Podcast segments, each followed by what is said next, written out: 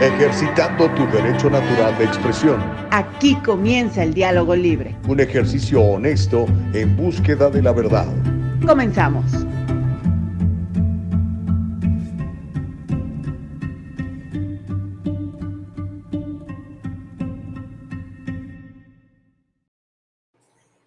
Hola, ¿qué tal? ¿Cómo estás? Muy buenos días. Ya es lunes, bendito sea mi Padre, un nuevo día, transmitiendo con todo cariño a través de nuestra propia plataforma de www.eldialogolibre.com.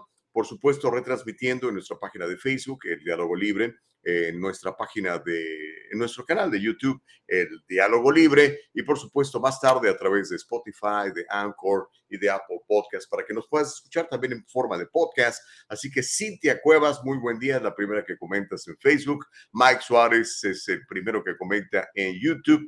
Muchas gracias por estar conectados. Miren, hagan lo que yo, comparta esto en su propia plataforma de Facebook, que se si me sigue en Facebook, Gustavo Vargas Saucedo, ahí va a poder también encontrar la transmisión de El Diálogo Libre todos los días de 7 a 9 de la mañana, tiempo del Pacífico de los Estados Unidos. Hoy tenemos un programazo para todos ustedes. Les voy a pedir que por favor sean muy al pendientes y que eh, juntos pues aprendamos lo que está pasando en el sur de California y en el mundo porque creo yo que es de suma, suma importancia. Así que antes que cualquier otra cosa, ya sabe, la gloria a mi Padre.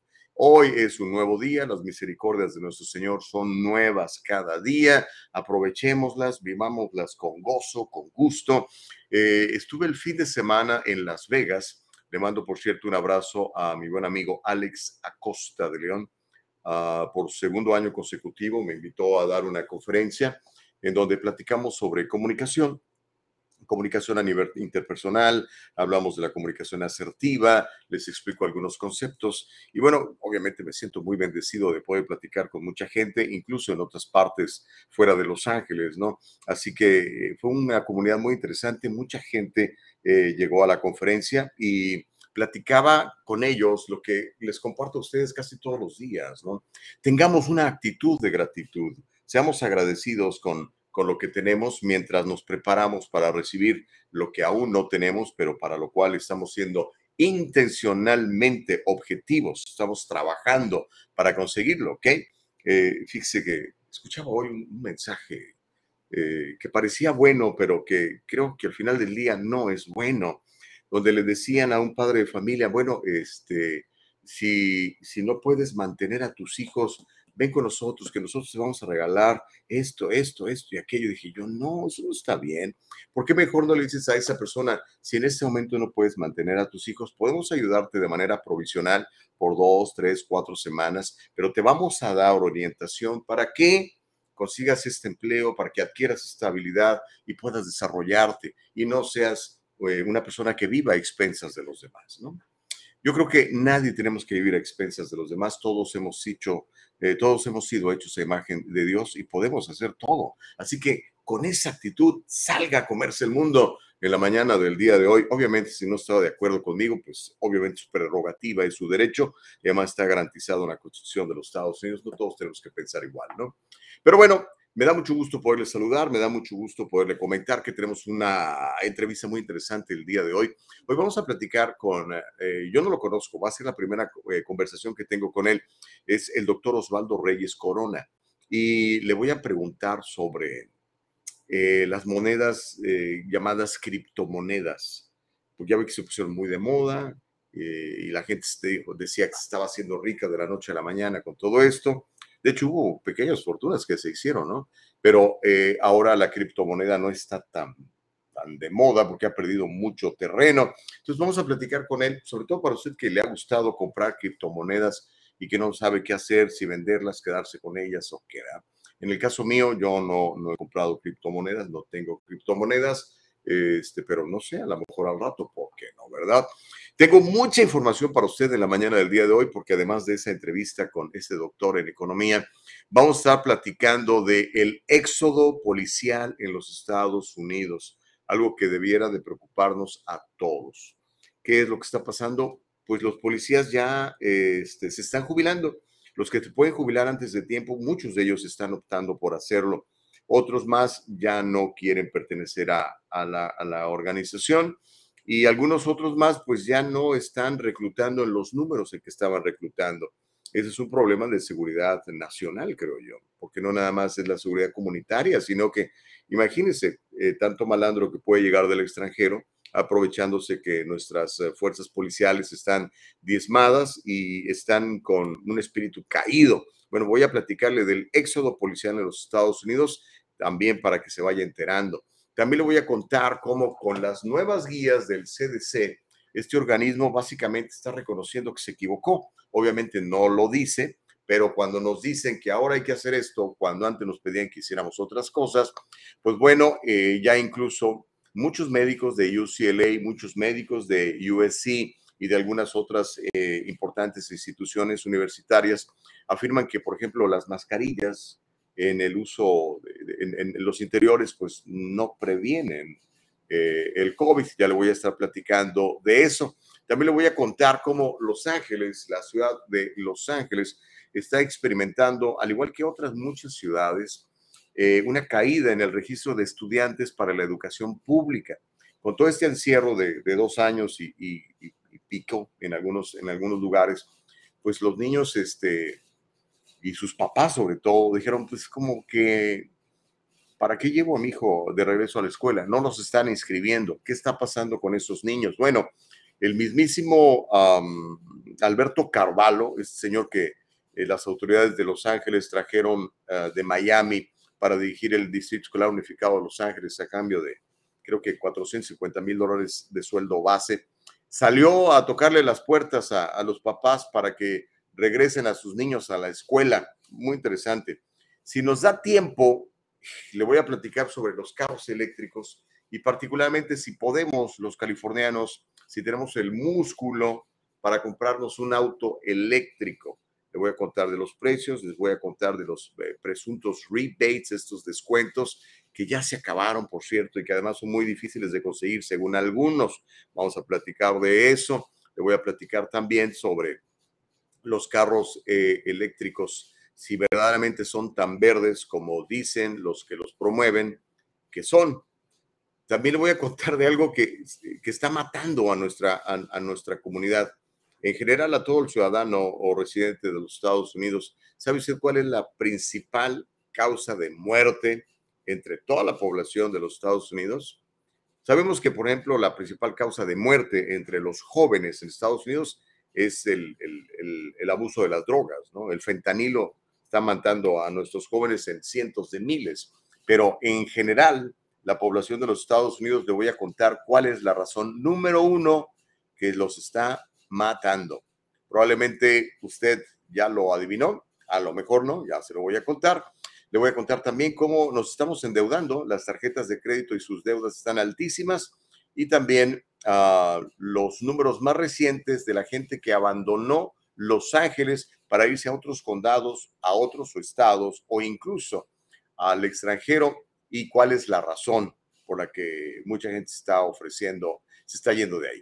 Y hay más noticias, si nos alcanza el tiempo las vamos a platicar, hay muchas, hay mucho que comentarle en la mañana del día de hoy, así que le voy a pedir varios favores. Número uno, véanos. Número dos, coméntenos. Y número tres, compártanos. Si puede hacer esto, compartirlo en su propia cuenta de Facebook o mandarle la información a alguien. Oye, fíjate, tú que andas buscando algo bueno para escuchar y ver en la mañana y no sabes qué hacer, hay dos horas de muy buen contenido en un programa que se llama El diálogo libre, el diálogo libre, para que este, se lo comentes a la gente, ¿no? Es muy probable que, que mucha información que aquí te vamos a dar el día de hoy no la puedas conseguir en otras plataformas, ¿ok?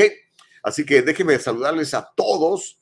A Cintia Cuevas, muy buenos días. A Mike Suárez, muy buenos días. Cintia dice, ya lo compartió. Gracias, mi reina. Mm, Dios te bendiga. Gracias. Homero Escalante entró temprano. Dice, buenos días, insurrectos traidores. Además, de espías rusos. Buenos días, mi querido Homero, para ti también. Que Dios te regale un día de mucho éxito. Roberto Moreno dice saludos, excelente inicio de semana, bendiciones. Yule Dalaví, hola, buenos días. Román Maldonado, muy buenos días. Elvita Payán dice feliz inicio de semana, Gus. Mm, gracias, Elvita, Dios te guarde, muchas gracias. Martita Moreno ya está este, súper colocada allá en el Fresno. Dice feliz y bendecido inicio de semana lluvia de bendiciones para todos, pero por su pollo que yes. El señor Chávez en Maryland dice buenos días a todos. Qué bueno verlos nuevamente. Dios es bueno. Sí, Dios es bueno todo el tiempo. Dios no cambia. Los que cambiamos somos nosotros. Ay, a veces somos de tan, tan carácter tan cambiante, ¿no? ¿Quién más nos falta? Corina, ¿cómo estás, Corina? Ah, buenos días a todos los oyentes. Que Dios los bendiga en este inicio de semana. Señor, saludos, señor Gustavo. Gracias, Corina. Eres muy, muy amable. Elba ya le está contestando a Homero. Ay, Dios mío de vida. Consuelito, ¿cómo te va? Muy buenos días, bendecidos días. Eh, dice, ya te di mi like y te compartí. Mm, gracias, mi querida licenciada Burbano. Oiga, eh, tengo un par de invitaciones para hacerle. ¿eh? El jueves, el jueves 18, en el Triunfo Corporation vamos a estar dando ya nuestro, que es cuarto o quinto, ya ni sé, le perdí la cuenta. Creo que es el cuarto cuarto o quinto, bueno, el que sea. Vamos a dar otro seminario más gratuito, con información gratuita para todos ustedes. Es un seminario de finanzas y de, y de impuestos. Eh, vamos a tener a un eh, famoso capacitador internacional se llama Javier Madera Camacho. Estoy seguro que algunos de ustedes lo conocen, quizá incluso lo han escuchado en sus charlas y seminarios. Va a estar con nosotros. Carlos Guamán, por supuesto, va a estar platicando de impuestos. Y fíjese que eh, me va a tocar dar una conferencia muy interesante y le voy a pedir que no se la pierda. Mire, eh, independientemente de que usted sea demócrata, republicano, independiente, hay una realidad que el IRS necesita, necesita juntar feria, ¿ok? Han gastado mucho y ahora pues hay que pagar esa cuenta. Entonces, si usted no tiene sus cuentas al día, probablemente reciba una desagradable sorpresa. Eh, se vienen encima, yo diría, cientos de miles de auditorías, cientos de miles de auditorías, particularmente para, para nosotros que tenemos un, lo que se llama un small business, que somos entrepreneurs, que somos emprendedores, que tenemos un empleado, dos, a veces no más nosotros, a veces diez empleados. Uh, revise muy bien sus cuentas. Venga, por favor, a escuchar el mensaje que vamos a estar comentando este jueves a las seis de la tarde ahí en el Triunfo. Eso es en la ciudad de Santana, si ustedes están en el sur de California. Y este, le voy a dar el número de teléfono para que se registre. 714-953-2707. 714-953-2707. Particularmente yo le voy a platicar a usted sobre cómo puede ahorrarse en impuestos a través de su propio negocio y al mismo tiempo ese ahorro de impuestos ponerlo a trabajar para que genere altos retornos que además serán libres de impuestos. ¿okay? Es una estrategia muy conocida por la gente que tiene dinero, pero que eh, particularmente los que no somos millonarios todavía no conocemos. Entonces me va a encantar compartir esa información con usted. Venga, por favor, se la voy a, explicar y en español, ¿ok? Va a ser realmente muy, muy interesante. Eso es el eh, jueves a las 6 de la tarde. Y el domingo a las 9 de la mañana tengo un desayuno. Le hemos llamado el Día del Amigo. Y si usted anda en el área de Downey o no le queda muy cerca el, el área de Downey, también le invito. Este, acabo de publicar la invitación en mi propia cuenta de Facebook y de Instagram. Estoy en Facebook y en Instagram como Gustavo Vargas Saucedo. Si usted quiere venir a desayunar conmigo, le voy a, le voy a dar el domicilio. Búsqueme en mis redes sociales o simplemente mande un mensaje confirmando porque necesito la lista de todos porque pues, hay que comprar la comida, ¿verdad? En, eh, le invito entonces, invitado, o sea, cuando yo invito, yo invito, o sea, no hay nada que pagar, ¿ok? Eso es para el domingo. Me encantaría conocerle. A las 9 de la mañana va a ser en la ciudad de Downey. Pero bueno, vamos a las noticias porque hay muchas, mi querida Nicole Castillo. Ahorita leemos algunos de sus comentarios. Por lo pronto, esto es para que se prepare. Mire, Muchas de las noticias que aquí damos a veces no son agradables, de hecho muchas veces no lo son, pero tiene usted dos opciones, conocer esa mala noticia o optar u optar por ignorarla. El que la ignore usted no hace que desaparezca, el problema sigue allí, pero el que usted la conozca le va a permitir tomar providencias. ¿Ok? Le voy a contar el del éxodo policial en los Estados Unidos. ¿Qué significa? que hay un éxodo, que hay menos policías, ¿correcto? Y que además los que están ahí, muchos ya no están tan a gusto. La moral de ellos no está todo lo bien que debiera. ¿Qué es lo que puede pasar? Bueno, sabemos que hoy en día hay más criminales en las calles. Muchos los dejaron salir antes de tiempo por el asunto del COVID. Otros simplemente ciudades como Los Ángeles, como Chicago, como Nueva York. Hay fiscales que son muy blandos con los criminales y realmente protegen más a los criminales que a sus víctimas. Entonces, hay más criminales en la calle, hay menos policías. ¿Qué cree que va a pasar? ¿Usted, que el crimen, usted que, cree que el crimen va a disminuir o que va a aumentar? Obviamente la respuesta es obvia. Mire, vamos a ver este video que ya nos tiene preparado eh, nuestra productora Nicole Castillo, a la cual saludo con mucho cariño, y después le voy a contar cómo el presidente de la Orden Fraternal de la Policía, que se llama Patrick Jones, nos está alertando a todos. Hubo una conferencia que se llama Conferencia Anual Faith and Blue, Fe y Azul, por el uniforme que usan normalmente los policías. Se celebró en la capital del país y nos está hablando esta orden de policías, este grupo de policías sobre esta crisis que estamos viviendo en cuanto a la seguridad pública. Así que si estamos listos con el video, mi querida Nicole Castillo, vamos para allá. Vamos entonces a ver el video y ahorita le platico un poquito más. Este es cortesía de un canal de aquí cerca de, de San Diego, donde nos habla de cómo, cómo tenemos menos policías y más crimen. Venga, Nicole. Fact that police need us and we need them, but this is precisely happening at a time when their ranks across the nation are dwindling. In San Diego, they're calling it a mass exodus. Police are quitting by the hundreds there. In fact, last year, the police force lost 240 officers. Right now, the city is 300 officers short of what it needs. In hopes of attracting more recruits, the city is boosting pay by 10%, but is a little extra money enough to really make a difference? The trend is not just in San Diego, it's across the nation. In New York, we are only halfway through the year, and more officers have retired from the NYPD so far than they did in all of 2020 or 2021. Now, Sergeant Jared Wilson is the president of the police union in San Diego, and he joins us now. Sergeant Wilson, uh, thank you so much for being here. Good evening. Thank you for having me on. You know, there are some real ramifications to this, right? Uh, for a high priority call uh, to 911, say a burglary, gunshots fired, or violence, how many minutes is the response time in your area now? It's awful. In San Diego, citywide, on average, it takes us 34 minutes to get to a high priority call. That means when there's a fight in progress or a shooting that's witnessed, not that someone's shot, but a shooting that is witnessed, it takes 34 minutes to get there. And for calls like a theft in progress or vandalism in progress, our response times on average are at two hours now, which means wow. you're really not getting to the calls in time. That's unbelievable. I can't imagine urgently uh, needing help like that and receiving it 30 minutes later. So much obviously can happen. And uh, Sergeant, police work uh, really has been called a calling, right? So why don't police officers want to be police officers anymore? You're right. I think historically, working as a big city police officer in America has been a prestigious occupation. And in the last two years, it's just not. We haven't kept pace with hiring. We have not kept pace with salaries. We have not kept pace with equipment.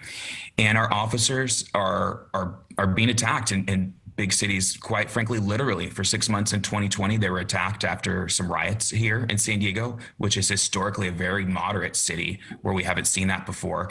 And they can go to suburbs throughout the country and, and feel really the support of smaller communities and middle sized towns that have more funding, that pay their officers well. And big cities across America are really having problems recruiting and retaining officers. Yeah, and you mentioned these big cities. We know right now there are fewer Chicago police officers in the, in the past 30 years. In Missouri last year, an entire police force quit. And San Diego, we know, is offering that 10% pay boost. Do you think that's enough to get uh, past those sorts of challenges? I think it's a step in the right direction, but many of my officers cannot afford to live here in San Diego. They live in the county next door, which for us in California is an hour long commute one way. And so for a 10% raise while gas prices are $7 a gallon, houses are unaffordable in the city. It's it's a step in the right direction, but I don't know that it's going to solve our problem instantly. And Sergeant Wilson, I do want to get your insight into this. Um, in the wake of the mass shooting in Highland Park, we know police went to Crimo's house before. They were called there allegedly because he was threatening to kill his family. And so there are questions being asked now. We often hear after a shooting that the shooter was known to local police.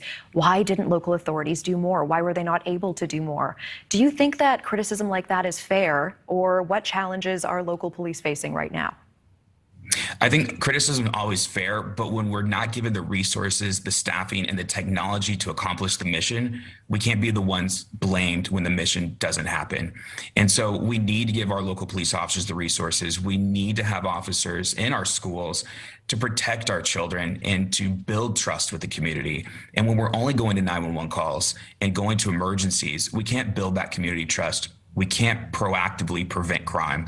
And we need to really work with our federal partners on task force, which here in California have been attacked, is working with the federal government. And we need to strengthen our ability to protect America. Well, Sergeant Jared Wilson, I had the privilege of living and working in San Diego for some time. We certainly appreciate uh, your work, your time, and your perspective tonight. Thank you. Thank you so much and be safe. You too. Thank you for watching. Go to Bueno, ¿qué le pareció?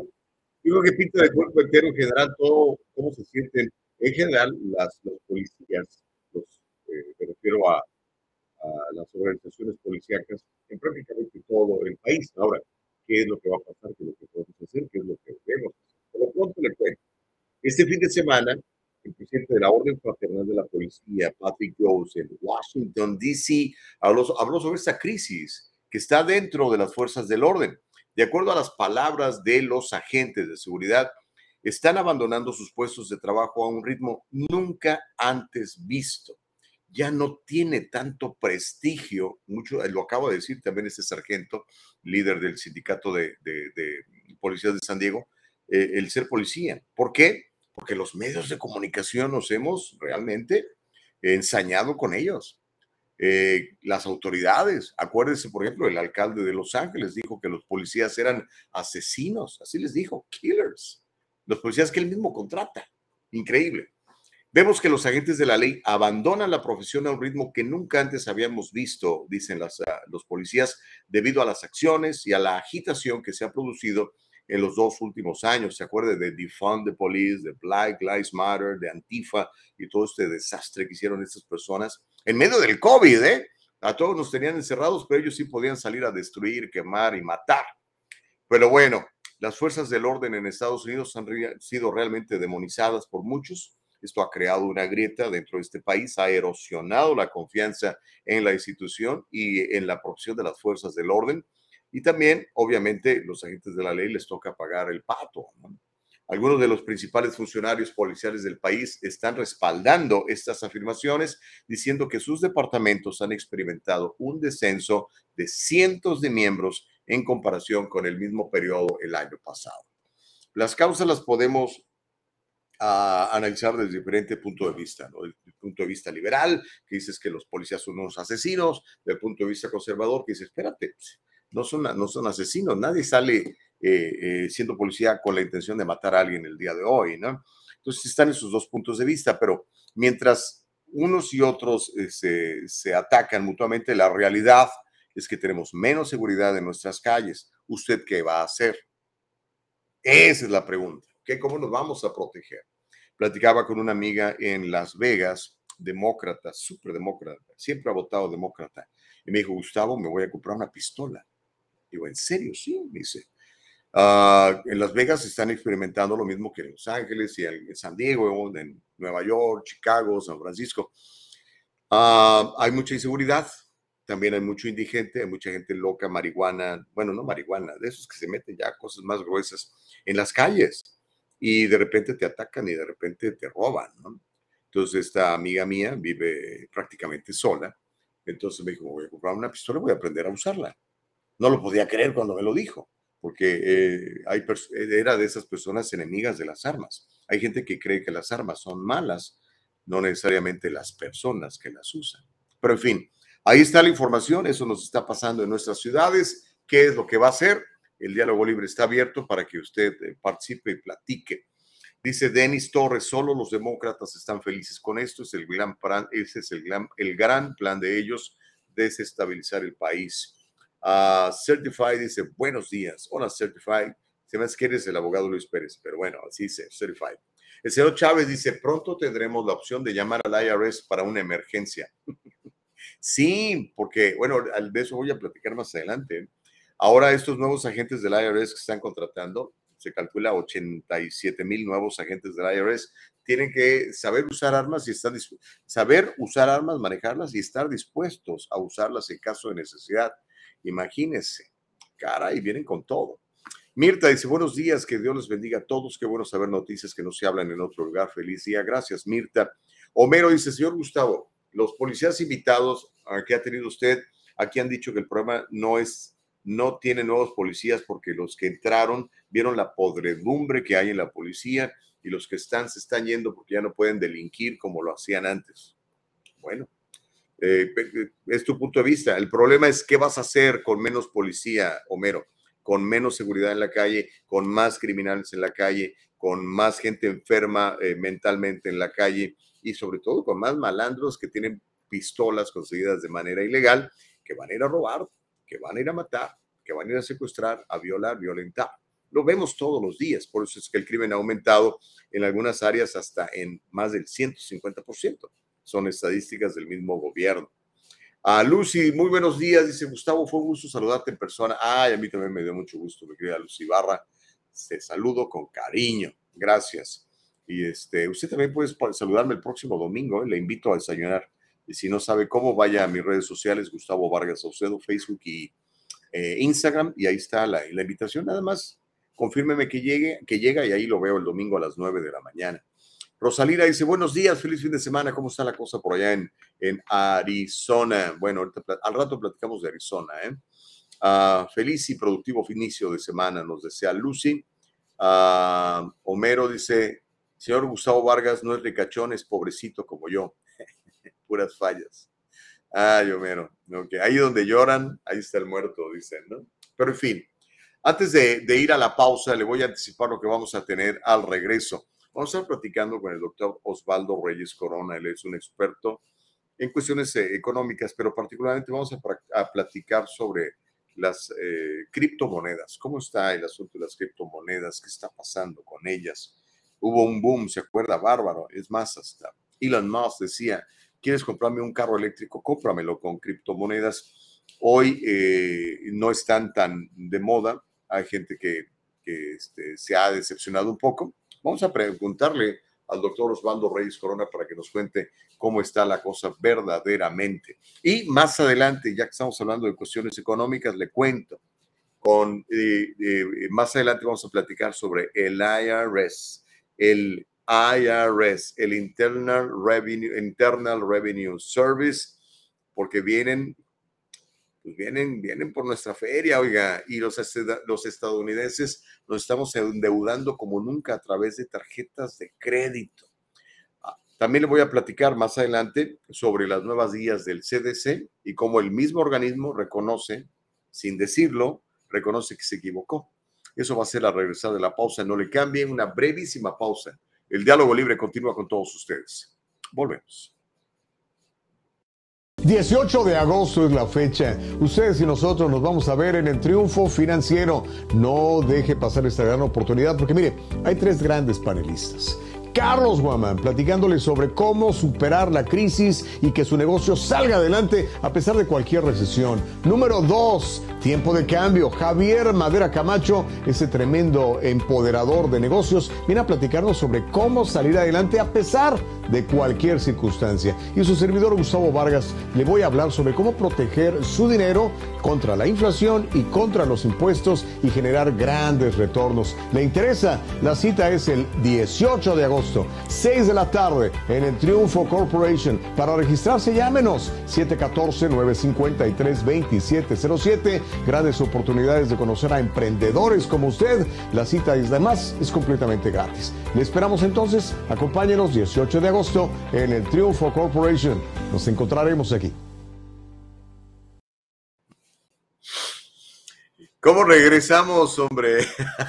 Estoy leyendo sus, comentarios en el chat. Eh, ejerzan su libre albedrío, ejerzan su derecho garantizado en la Constitución de los Estados Unidos de libertad de expresión, ¿ok? Nunca dejen que nadie les coarte. Estaba haciendo una reflexión, eh, ¿cuándo fue? Ah, pues cuando iba viajando, fui por carretera, me fui acompañado de mi esposa. Y ese tipo de viajes me encantan porque tengo la oportunidad de platicar con mi esposa. Ah, a veces el, día anda uno así, mira, Por ejemplo, ahorita que termino un programa a las 9 tengo una, una conferencia por Zoom, a las 10 tengo otra conferencia por Zoom, después me tengo que correr a la oficina y tal, ¿no? Y a veces el, día a día te atrapa y, y no hace lo que tienes que hacer. Pero platicábamos con mi esposa en el camino a Las Vegas cómo en los pasados dos años, ah, debido a mis puntos de vista eh, sobre la vida, eh, sobre la economía, sobre la política, etcétera, mucha gente dejó de hablarme. Gente que era mi amiga, sí, súper amiga, de comer en el mismo plato, de que venían a mi casa a comer, o yo iba a la casa de ellos a comer. De, de plano, dejaron de hablarme, ¿no? Entonces dije yo, ¿qué onda? ¿Por qué no podemos mantener el diálogo libre a pesar de que tú y yo no tengamos los mismos puntos de vista, ¿no? Y escuchaba, escuchaba un, escuché un cuate que se llama ¿qué? Patrick, Patrick Beth David, lo escuché a Tier. A mí me encanta ver cosas así en, en que me enriquecen en, en, las redes sociales, ¿no? Es muy raro que usted me vea viendo un partido de fútbol, a menos que sean las chivas, pero como andan por la calle de la amargura, no las volteo a ver ni, ni por error, ¿no? Entonces, eh, estaba viendo y, y, hablaba él precisamente de esta cultura de la cancelación y cómo porque eres de cierto, no sé, de cierta tendencia, mucha gente te dejó de hablar. Hoy en día el país está tan dividido que es tristísimo, ¿no? Hay hijos que no se hablan con los papás, hay hermanos que no se hablan entre ellos. Eso no debe suceder, eso no debe suceder. Así que extienda la mano siempre, ya si no le contesta, pues es otra onda, pero usted haga el esfuerzo, haga el esfuerzo. Miriam Santoyo dice buen y bendecido día a todos. Mike Suárez dice el que nada debe, el que nada debe, nada teme. Eh, Silvia dice feliz día, bendiciones, saludos, que Dios nos cubra con su sangre preciosa a todo estadounidense. Amén. Que así sea, mi querida Silvia Morales, te mando un abrazo. ¿Tenemos listo ya nuestra entrevista? Sí, me dice la licenciada Nicole Castillo, nuestra productora, que el doctor está con nosotros, así que vamos a darle la bienvenida a don Osvaldo Reyes Corona Osvaldo, eh, ¿cómo estás? Qué gusto saludarte. Entiendo que te encuentras en México, querido. ¿Cómo estás, Osvaldo? Buen día. Doctor. ¿Qué tal, estimado Gustavo? Muy buen día. No, yo estoy en este lado. ¿Oh, estás de este lado? Ah, buenísimo. ¿En qué parte? Sí, ¿Dónde de- estás ahora? Eh, bueno, en, en Miami, a cuatro mil kilómetros de contigo aproximadamente. La costa este de los Estados Unidos. Allá son ya las 10 con 34. ¿Cómo te va, Doc? Cuéntame, ¿cómo está todo en, cómo está todo en Florida? Eh, Fíjate qué bueno que, estás en Florida. Te quiero preguntar. Hace rato que no voy a Florida. Acabo de estar en Nevada, acabo de estar en Texas, pero a Florida hace mucho que no voy. Ah, pero tengo muchos amigos que se han ido de California por Florida, por, sobre todo por cuestiones de impuestos y algunas otras cosas, ¿no? Pero fundamentalmente para proteger lo que tienen por el asunto de los impuestos. ¿Cómo está Florida a, a nivel en general, a nivel negocios, a nivel eh, producción, a nivel trabajo?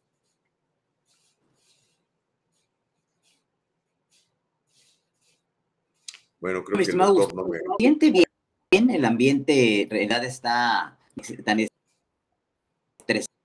estresado como en, en lo que parte de, de pero embargo ha decaído muchísimo lo que es la de y que los precios se han vuelto una locura. Me imagino que también por allá en California has tenido pero aquí en Florida, casi en toda la región, Tampa, Orlando, Boca Ratón, Hollywood Beach y bueno, Miami se ha encarecido. Creo que ha sido natural también por la situación del lockdown que vivimos dos años, a tener ciertas empresas la oportunidad de poner a sus ejecutivos en ciertas partes de pues muy Florida. Entonces va caminando, ¿eh? También tenemos situaciones de inseguridad.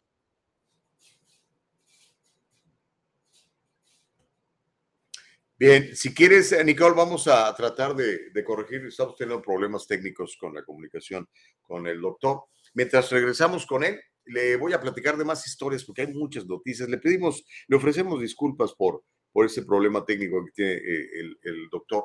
Eh, estamos supuestos a platicar con él, doctor Osvaldo Reyes. Va a ser muy interesante que lo escuchemos. Vamos a ver si podemos lograr la comunicación en unos minutos más. Mientras eso sucede, oiga, le voy a adelantar, de una vez le voy a contar lo que le había anticipado.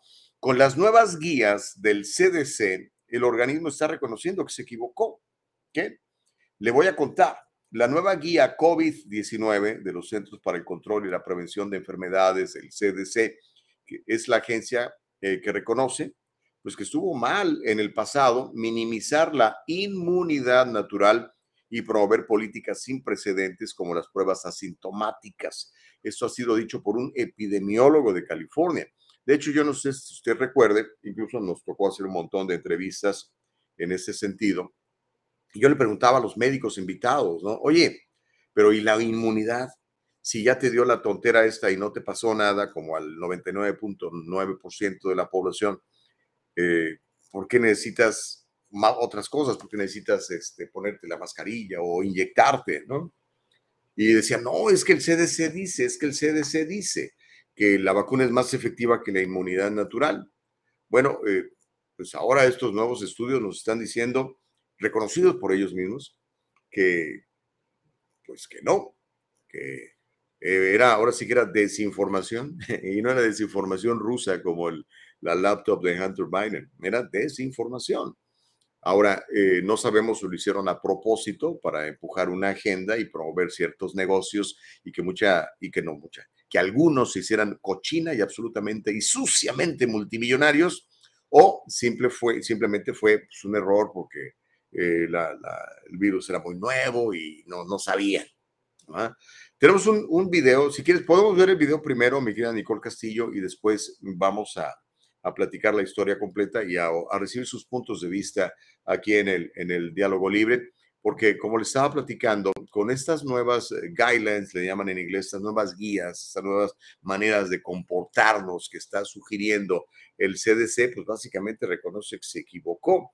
Esta nueva guía que fue publicada eh, antes del fin de semana, el 11 de agosto, está rescindiendo, o sea, eliminando e incluso modificando una serie de recomendaciones que antes estaban muele y muele, que eran importantísimas y que iban a salvar vidas y que todo el cuento, y que ahora ellos mismos dicen que no es cierto. Vamos a ver este video y después platicamos un poquitito sobre las nuevas directrices del CDC en relación al famoso bicho este que ha tronado tantas economías a nivel mundial. Venga, Nicole Castillo. Well, some big changes tonight to COVID 19 guidance to tell you about. The biggest impact schools. The CDC says you don't have to quarantine if you come into close contact with an infected person. It's also dropping the need to stay at least six feet away from others. And a big one here for parents. Listen to this one the CDC dropped its test to stay recommendation. We're putting this big announcement into context for you tonight.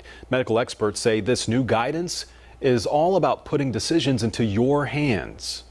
I still think that there is a big onus on individuals and responsibility as far as social responsibility is that if you do feel that someone is ill or possibly a high suspicion for COVID 19 infection, is to really take the time to have that responsibility to possibly get tested or to make sure that you have some distancing.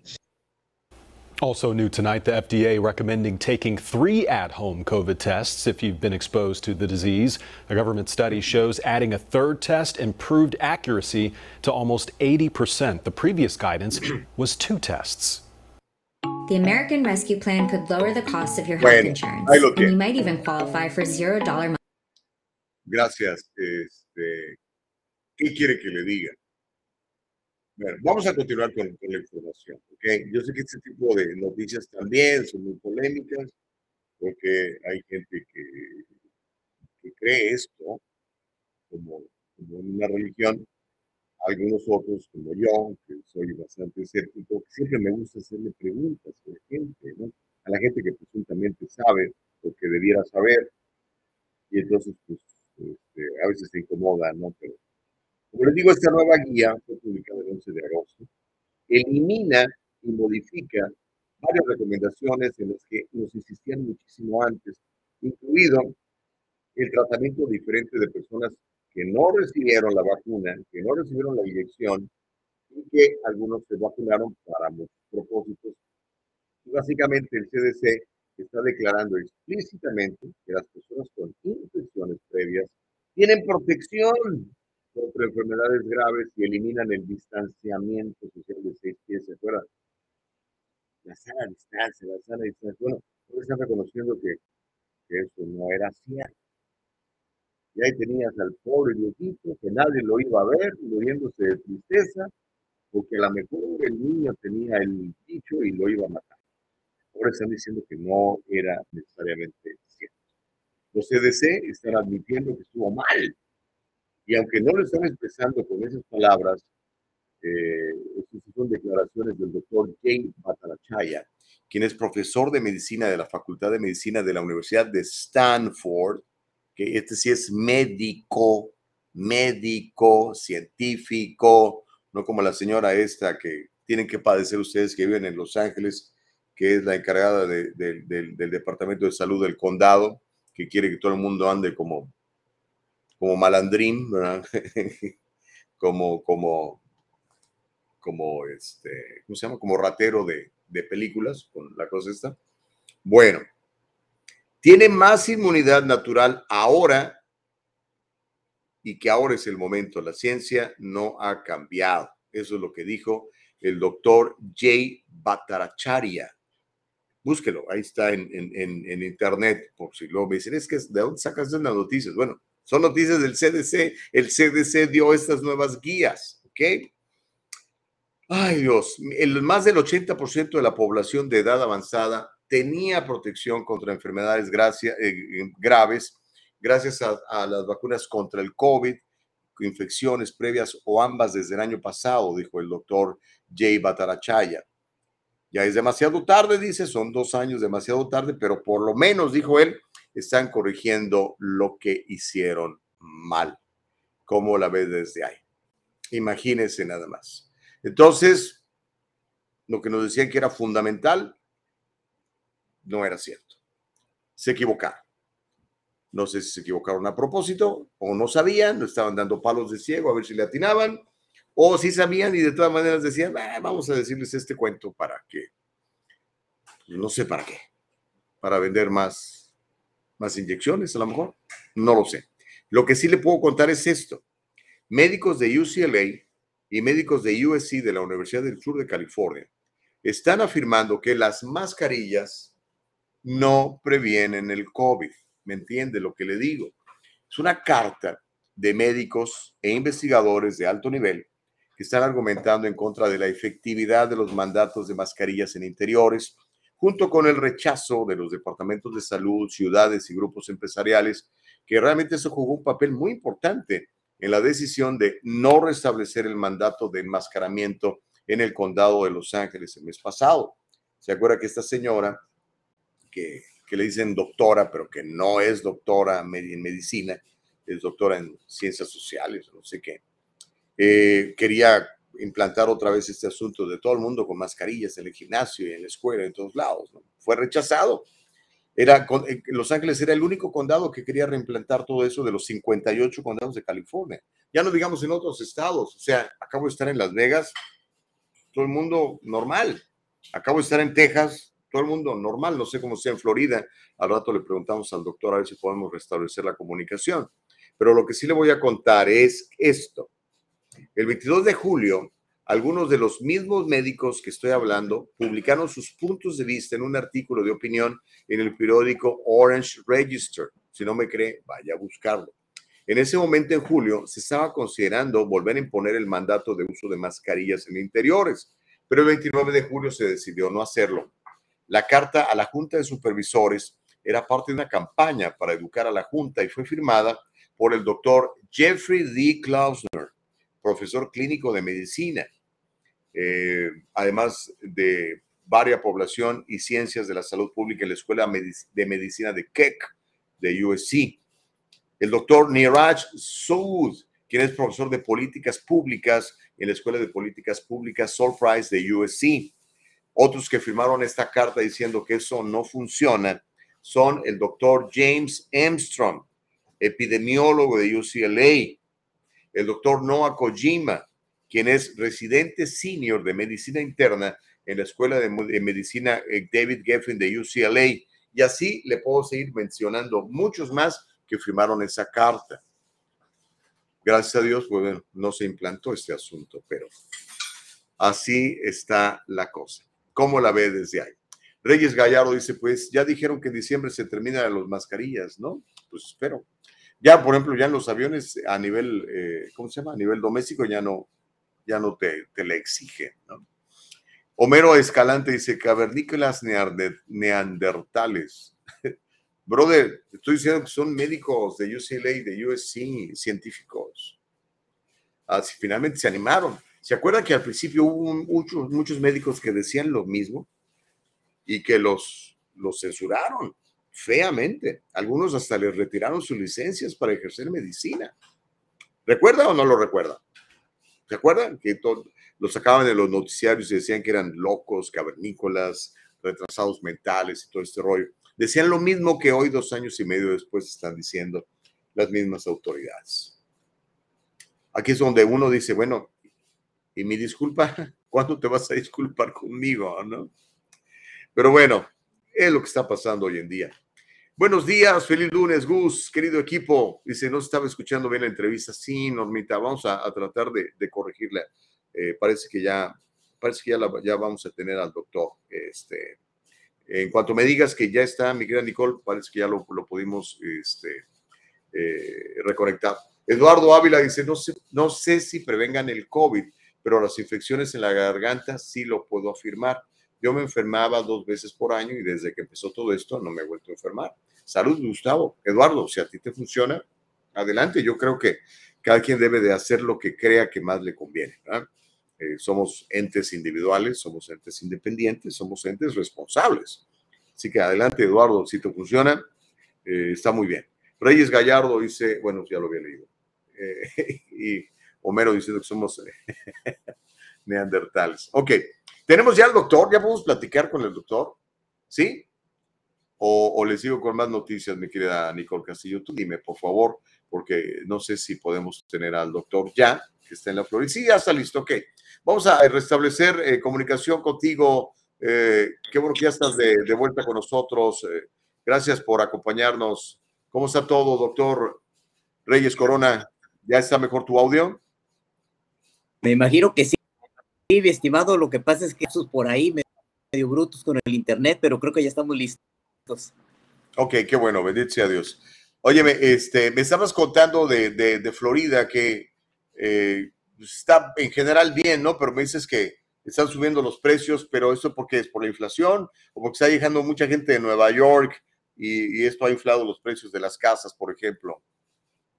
Pues eh, es parte de los dos, mi estimado, que sí se ha incrementado muchísimo la demanda de departamento terminado, también la demanda de casa, como te lo comentaba antes de que fuéramos a negros por ahí, el tema de que, eh, que, ha logrado venirse por el tema de que les permitieron trabajar en otras partes del país sin problemas grandes, ha hecho que esto se haya elevado, pero también tenemos, por supuesto, el problema de la inflación, porque yo considero, vienen dos empresas que han quebrado ya en materia financiera, precisamente a todo el tema hipotecario. Entonces, esto va a dar un problema en los próximos seis meses y el 23 ya nos va a decir con más, ahora sí, con, con números mucho más fríos, cuál es la realidad oeste acá en la, en la Unión Americana, ¿no? Bueno, entonces para que se usted pendiente por si quiere mudarse a Florida. Comentaba yo que tengo varios amigos que han decidido irse a Florida, algunos ya se fueron, uh, muchos lo hicieron durante la pandemia, otros lo han decidido recientemente.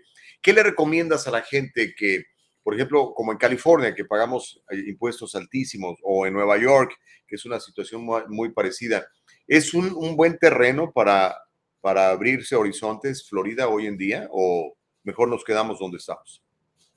Pues todo va a depender de cuál sea el negocio, me estimando de ello, hay que ver si el mercado tiene la oportunidad de que tu producto, tu, servicio pueda tener eh, la cuestión es que eh, se ha dado mucho servicio de mano de obra de aires acondicionados, el mantenimiento de aire acondicionado.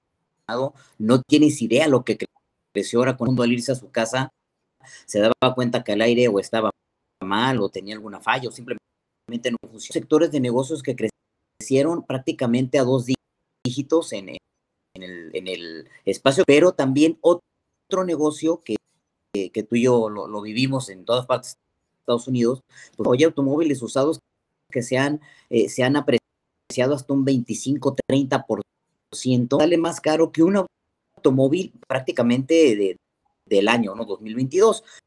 ¿Cuál es la diferencia? Y te lo entregan en 3, 4 días, dependiendo del, del, del término que te lleve el emplacamiento del vehículo. Puede tardar hasta 6 meses o 9 meses. Entonces prefieres pagar caro el usado a diferencia de esperar está en que te va a llegar. Bueno, eso te dice el distribuidor, el dealer, te puede llegar en seis meses, pero igual se puede muy bien. seguimos teniendo algún problema de, de, audio. Se está cortando un poquitito tu, tu micrófono, eh, mi querido doctor. Vamos a, a, a, ponerte en pausa un instante mientras logramos recuperar esto. No te vayas a ir. Vamos a insistir con esto porque creo que lo que tienes para platicar es muy interesante. Así que vamos a ver si, lo podemos corregir, ¿ok? Eh, gracias, eh, doctor. Em, Hagamos una cosa, vamos a, una pausa y volvemos. Vamos a una pausa y volvemos. Eh, espero que podamos regresar con el, con el doctor y, y, también con más información. Pausa, mi querida Nicole, para resolver ese problema, por favor. ¿Le ha pasado esto? Señorita, le quería preguntar acerca de mi caso. Ya le dije que el abogado está muy ocupado. Ya no más de esto. Si usted ha sufrido un accidente de trabajo o ha chocado, llame a las oficinas de Acción Legal. 888-742-0092. 888-742-0092. Grupo Acción Legal, protegiendo los derechos de nuestra comunidad. Hacer un reclamo falso o fraudulento puede ocasionar multas desde 50 mil dólares o 5 años de prisión.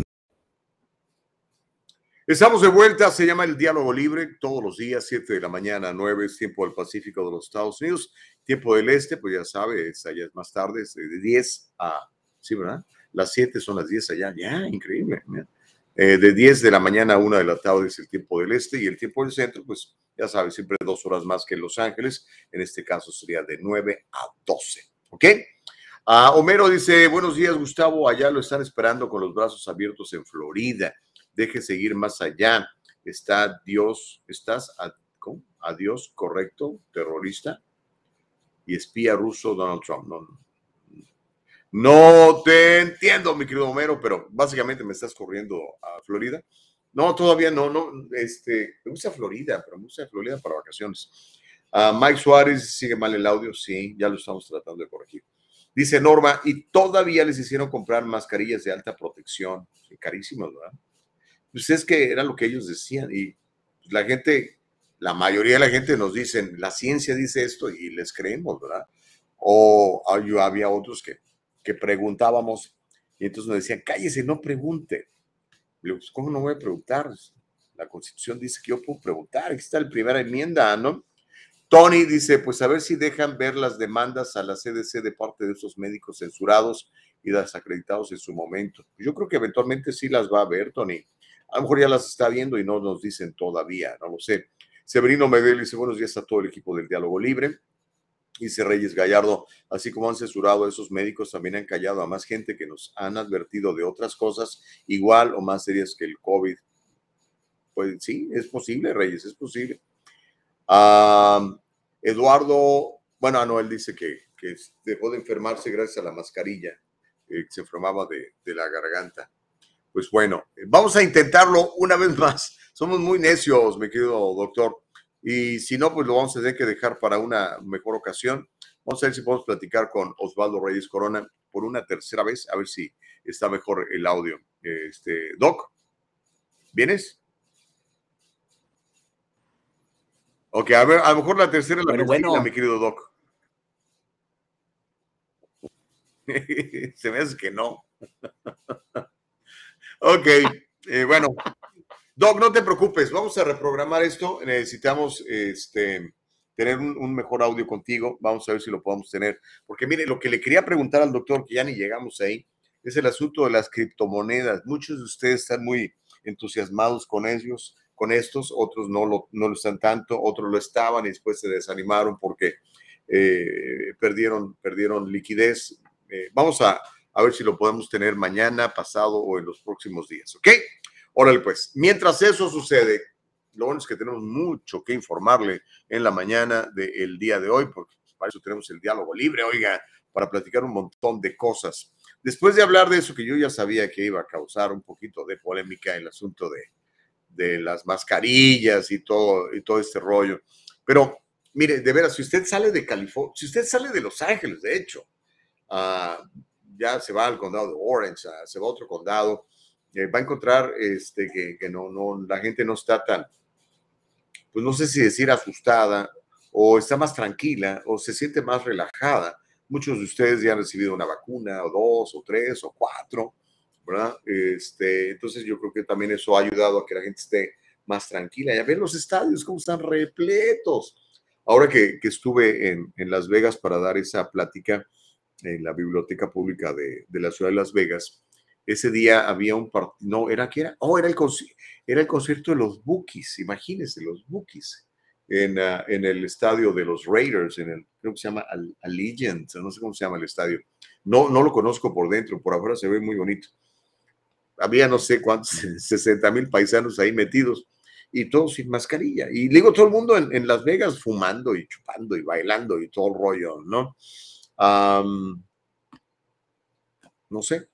Y como digo, en Texas, pues era rarísimo que yo viera una mascarilla puesta en, en, la cara de la gente. De hecho, no las vi. Me tocó ver quizá alguna en el aeropuerto, pero en general también la gente nada que ver, ¿no? Pero eso, este asunto del COVID ha traído muchos, muchas secuelas de diferentes áreas, entre ellas la educación pública. La educación pública que ya de por sí pues no es la mejor, sobre todo en ciertas comunidades, en ciertos estados, en ciertos condados. El asunto es que Los Ángeles, particularmente el condado de Los Ángeles y particularmente el Distrito Escolar Unificado de Los Ángeles, está experimentando una caída récord en el registro de estudiantes. ¿Qué significa eso? Por cada vez que hay menos estudiantes, pues tienen menos dinero, les dan menos recursos. Sabemos que el Distrito Escolar Unificado de Los Ángeles es el segundo más grande del país y el segundo más rico del país. Les dan cantidades brutales de dinero, tanto que se calcula que entre 20 mil y 30 mil dólares se dedican nada más por cada niño que está allí.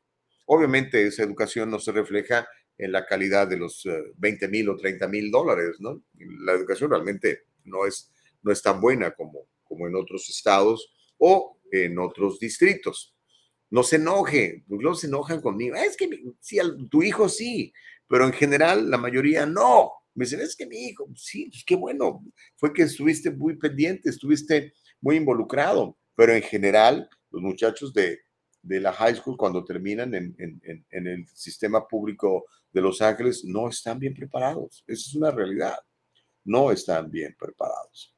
Pero bueno, ese es otro asunto. De lo que le quiero platicar es de que la mitad de los estudiantes del Distrito Escolar Unificado de Los Ángeles estuvieron crónicamente ausentes el año pasado, incluidos los que faltaron a la escuela varios días debido a las famosas cuarentenas por el COVID. Esas cuarentenas que acabamos de ver eran innecesarias, dicho por los médicos, dicho por el CDC hoy en día.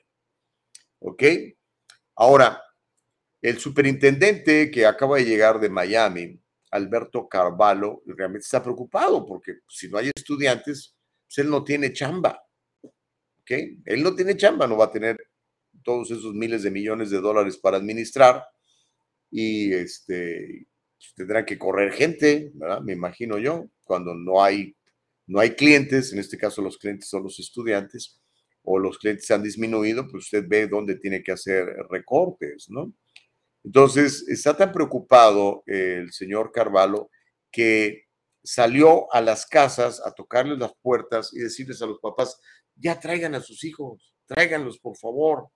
Y no solamente eso, sino que convocó a los medios de comunicación, les dijo a las televisoras locales de Los Ángeles, hey, vengan porque voy a ir a tocar puertas para que vean que yo sí trabajo y desquito mis 450 mil dólares de sueldo base que tengo para venir a Los Ángeles.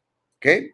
Entonces, tenemos el video, el reporte, vamos a, mostrárselo y después platicamos un poquitito de las razones por las cuales muchos de ustedes han dejado de mandar a sus hijos a las escuelas públicas, en concreto a, la escuela, a las escuelas del condado, a las escuelas del Distrito Escolar de Los Ángeles, y, por qué lo están haciendo, y cuáles son las razones, porque ya ven, luego, sacan estadísticas, sacan números y nos dicen a dónde se fueron esos niños, porque esos niños no, no, no se murieron, no desaparecieron, no los secuestraron los marcianos, están en otro lado.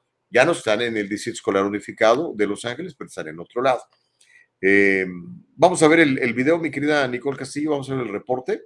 Vamos a ver el reporte y ahorita platicamos un poquitito de por qué está descendiendo el número de estudiantes en los distritos escolares de prácticamente todo el país, pero particularmente nos estamos enfocando el día de hoy en el distrito escolar de Los Ángeles.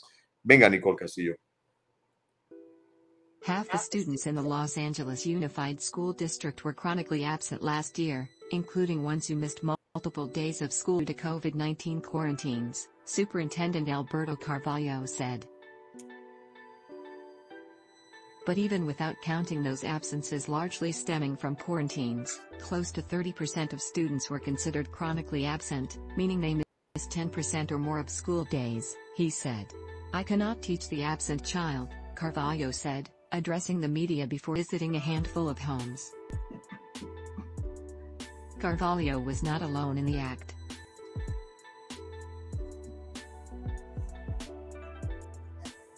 LAUSD employees and members of the school board spent the day calling or knocking on the doors of families across the district whose children previously had poor attendance in hopes of boosting their attendance this coming school year.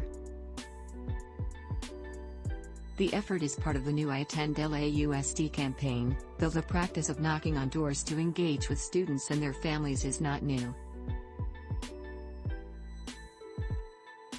The practice dates back more than a decade, and previous iterations were called Attendance Matters Day and, before that, Student Recovery Day. Soon, annual state assessment scores will be released that will show significant losses in reading and math performances among students, Carvalho said. We're not going to leave any one of these children behind, he said. It is our moral cause, it is our professional responsibility, it is our duty to ensure that we connect with every one of them and provide them with the high quality education they need and they deserve. No excuses. In addition to the hundreds of thousands of chronically absent students, Carvalho believes there are 10, 000 to 20, 000 school-aged children in the LA area who have not registered to attend school. Many are among the youngest learners who never enrolled in the district, as well as children who moved to the area as teenagers and went straight into the workforce.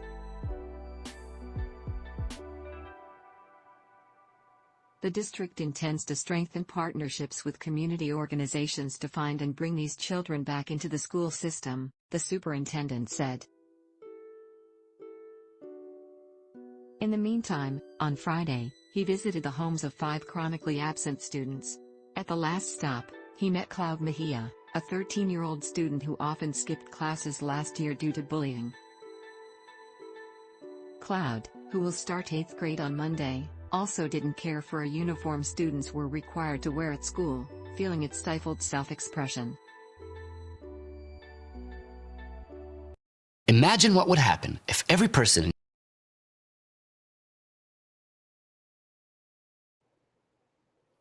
Ahí tenía la información. Básicamente lo que le digo es, eh, pues los, muchos muchachos ya no están yendo a la escuela pública del, del Distrito Escolar Unificado de Los Ángeles.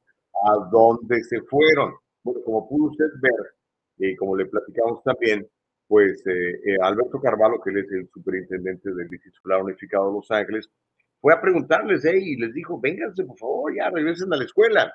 Pero aquí le tengo algunos números, ¿ok? Cerca del 30% de los estudiantes se consideraron ausentes crónicos, 30%, lo que significa que perdieron el 10% o más de los días escolares. Eso fue dicho por el mismísimo Alberto Carvalho, quien es, como le digo, el superintendente del Distrito Escolar Unificado de Los Ángeles. Textualmente dijo Carvalho, no puedo enseñar al niño ausente, si no está, pues cómo, dice él. Y se dirigió a los medios de comunicación antes de visitar a varios eh, hogares este viernes pasado para reunirse y escuchar de los papás por qué habían dejado de ir a la escuela.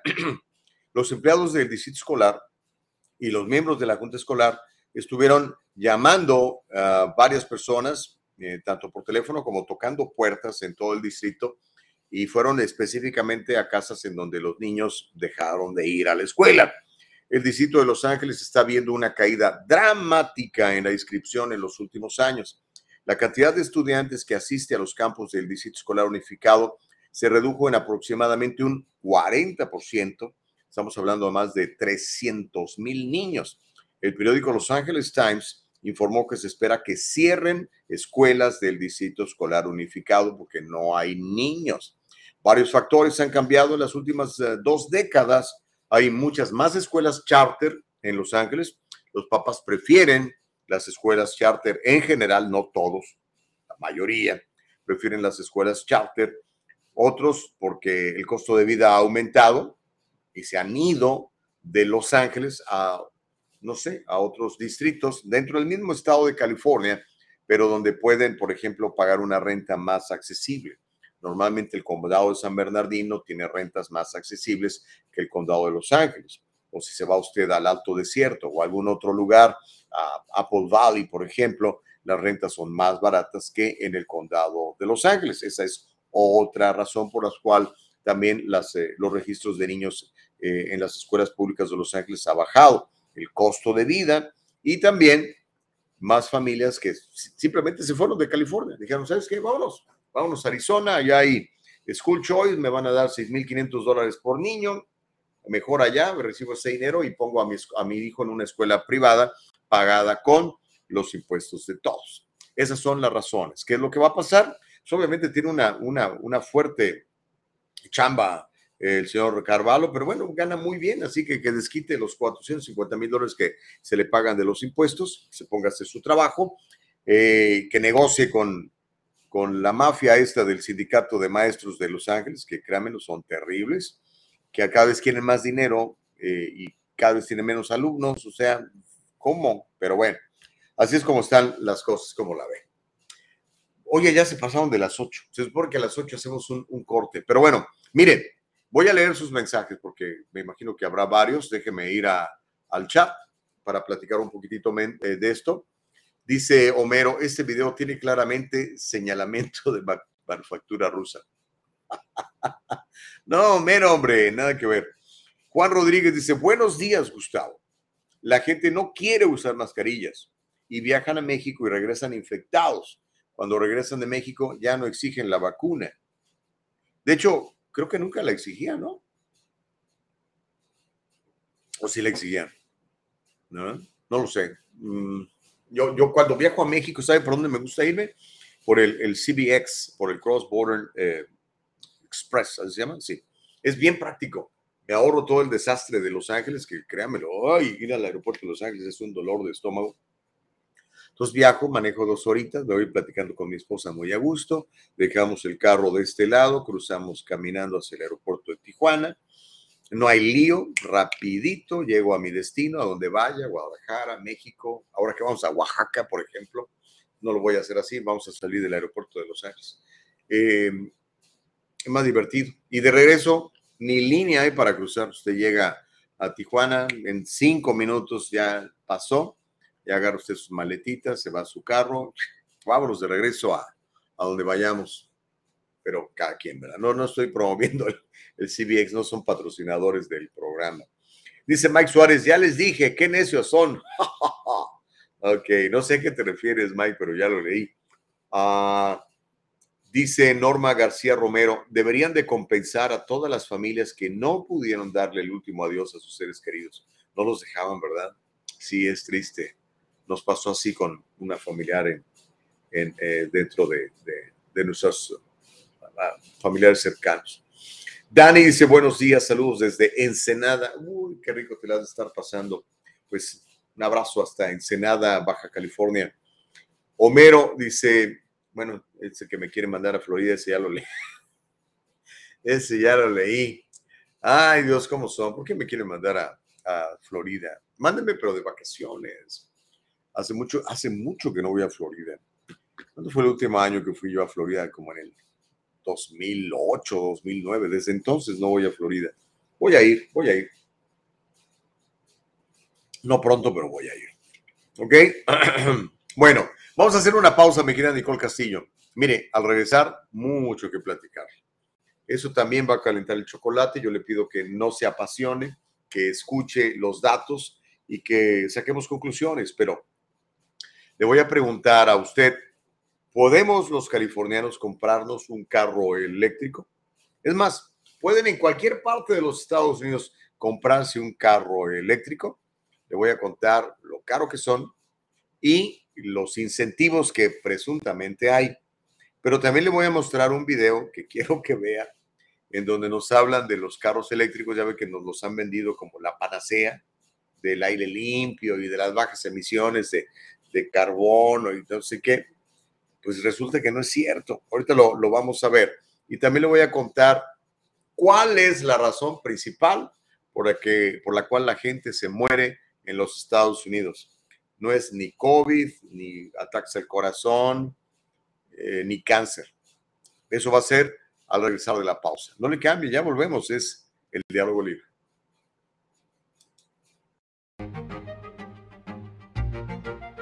El abogado José Jordán es un inmigrante como muchos de nosotros. Llegó indocumentado y fue aquí donde se hizo residente y se convirtió en ciudadano. Y ahora es presidente y fundador de la firma legal José Jordán y Asociados, donde unido a otros abogados se especializan en casos de inmigración, casos de accidentes y casos penales y criminales.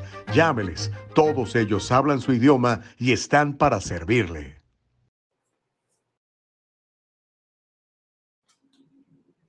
Ya regresamos, Me desaparecí como por medio segundo. ¿Sabe qué? Fui a, fui a agarrar, como dicen en inglés, un refill. Fui por, fui por más café. Esa taza me la regalaron la última vez que estuve en Guatemala. Ahí hay una cafetería muy buena que se llama Barista. Se la recomiendo cuando vaya a Guatemala. ¿Qué, qué Starbucks ni qué el cuento? No, no, no.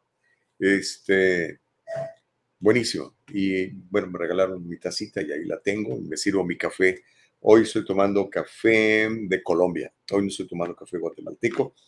Como saben que soy muy cafetero, la gente me regala café, fíjense. Entonces me regalaron un café eh, colombiano muy sabroso y me lo estoy dejando caer ahorita. Y le recomiendo cuando, cuando beba café, sobre todo si quiere verdaderamente apreciar el sabor del café, tómelo negro, sin azúcar, ni cremas, ni, ni, ni aditivos. Es riquísimo. Además, huele esto como no tiene usted una idea. ¿Quién tiene mejor café, los colombianos o los eh, guatemaltecos? Gustavo, no levantes aquí problemas. Ok. Eh, híjole, ya ve que luego somos bien apasionados de lo nuestro, ¿no? Pero en fin, em, ¿usted tiene un carro eléctrico? ¿No? ¿Se compraría un carro eléctrico? ¿Sí? ¿Por qué? Bueno, antes de que, de que vayamos eh, para allá, le, voy a platicar qué tan complicado o fácil es comprarse un carro eléctrico, por lo menos aquí en, en California y en general en Estados Unidos, oiga. Los vehículos eléctricos asequibles y eficientes, asequible quiere decir que lo puede usted tener, son fundamentales para los esfuerzos de California para abordar lo que Gavin Newsom y la Agenda Verde llama el cambio climático. ¿okay? Para el año 2035, de acuerdo a un edicto de su graciosa majestad, el emperador Gavin I, para el 2035 se planea prohibir todas las ventas de automóviles nuevos de gasolina. O sea, es una guerra contra los carros de gasolina a partir del 2035. Estamos en el 2022. A ver si llego, espero llegar. Tengo 57, imagínense, más 13 más, tendría yo 70 años. Sí, cómo no. Con el favor de Dios, voy a vivir 100 años para poderle servir a usted con todas las habilidades que Dios me ha dado. Pero bueno, para el 2035, California planea prohibir todas las ventas nuevas de carros de gasolina, pero los incentivos y los reembolsos del Estado para las personas de bajos ingresos que compran autos eléctricos se han visto afectados por un financiamiento inconsistente e inadecuado. ¿Cómo funciona esto? Mire, el carro eléctrico es caro, más caro que el carro de gasolina. Entonces, para motivar a la gente a que agarre el carrito ese eléctrico, le estaban dando incentivos, rebates, les llaman en inglés ¿verdad? Y la gente decía, no, pues me están dando aquí un descuento, pues voy a agarrar mi carro eléctrico y además ahorita con la gasolina tan cara, que la están haciendo cara a propósito para empujar los carros eléctricos. ¿Estará aquí el señor Elon Musk detrás de todo esto? No lo sé. Siempre sigue la huella del dinero, porque hay alguien que se beneficia de ciertas cosas. Cuando dijeron los paneles solares, vamos a dar también descuentos, incentivos. ¿Quién está ganando dinero allí? ¿Quién está proponiendo esas leyes? Siempre pregunte, recuerde, siempre, siempre, cuestione. ¿okay? No, no se coma todo así a la primera. Esto mismo que yo le estoy platicando, siempre investigalo, cuestiónelo. O sea, no tome mi, mi, mi, mi opinión como, como la verdad. A lo mejor por estar equivocado. ¿okay? Obviamente no pretendo estar equivocado, pretendo darle buena, buena información, pero puedo estar equivocado. ¿Por qué no? He estado equivocado un montón de veces. Pero bueno, el financiamiento de este año para algunos de los programas ya se acabó. Se acabó desde abril. Las listas de espera se cerraron debido a los retrasos e incluso para los reembolsos que aún están disponibles, los obstáculos son bastante grandes. Los administradores del programa están inundados de solicitudes de dinero, lo que resulta en espera de meses, al mismo tiempo que los precios aumentan y los carros eléctricos pues escasean.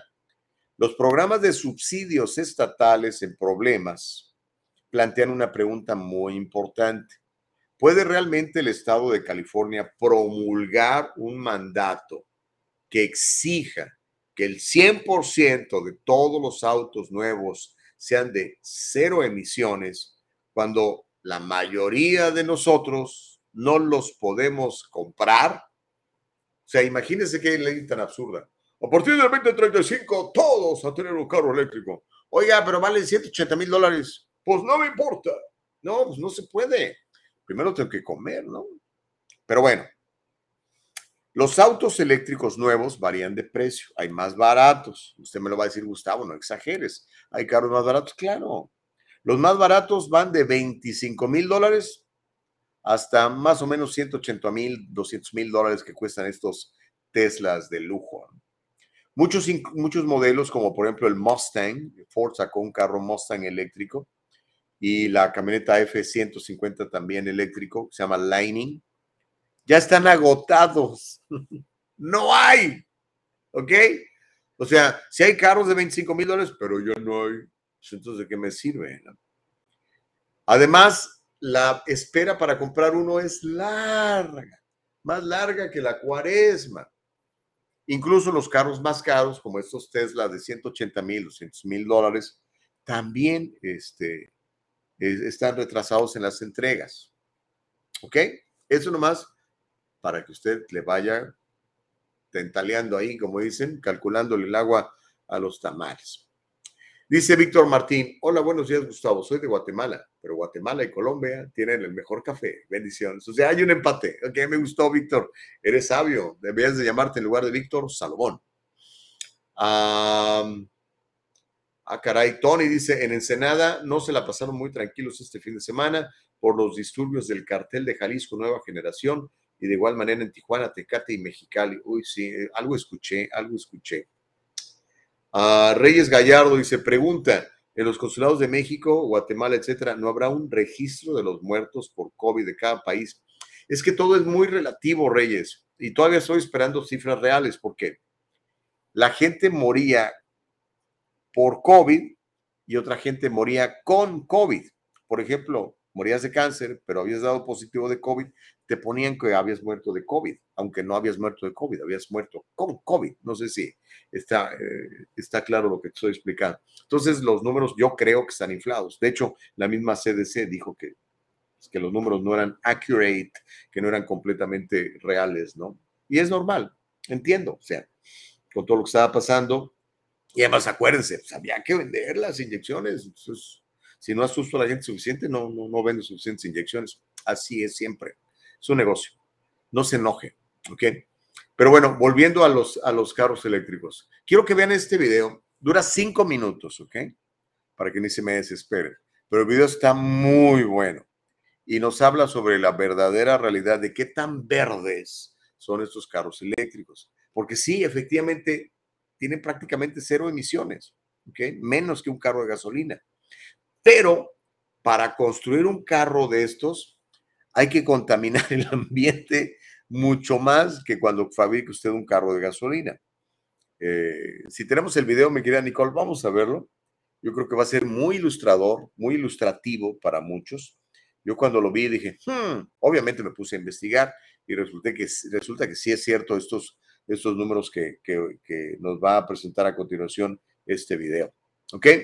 Cuando lo tengas, ya esa no, San Nicole es una pistola, ya lo tiene listo. Vamos a ver este video y a usted aquí, a partir de la información, decida si verdaderamente son tan verdes y tan eco-friendly los carros eléctricos como nos dicen que son, o si en realidad, pues simplemente se trata de vender carros y perjudicar a una empresa y generar eh, más ingresos para la otra. Aunque al final del día estaba revisando, eh, eh, creo que es menos del 5% de los autos que circulan en California son eléctricos, menos del 5% es en California, que es un estado súper liberal, súper eco-friendly y todo el rollo, ¿no?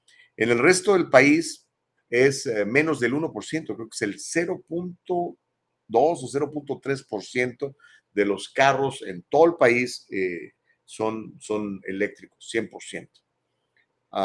¿Qué nos dice eso? Pues que la gente todavía no está lista para enchufar su carrito y espérame, no más puedo manejar 300 millas, tengo que volverlo a enchufar. no lo sé. Viene el video, venga mi querido Nicole Castillo, que nadie te detenga. Vamos a ver qué tan verdes son los carros eléctricos. Do electric cars really help the environment? President Obama thinks so. So does Leonardo DiCaprio and many others. The argument goes like this. Regular cars run on gasoline, a fossil fuel that pumps CO2 straight out of the tailpipe and into the atmosphere. Electric cars run on electricity. They don't burn any gasoline at all. No gas, no CO2.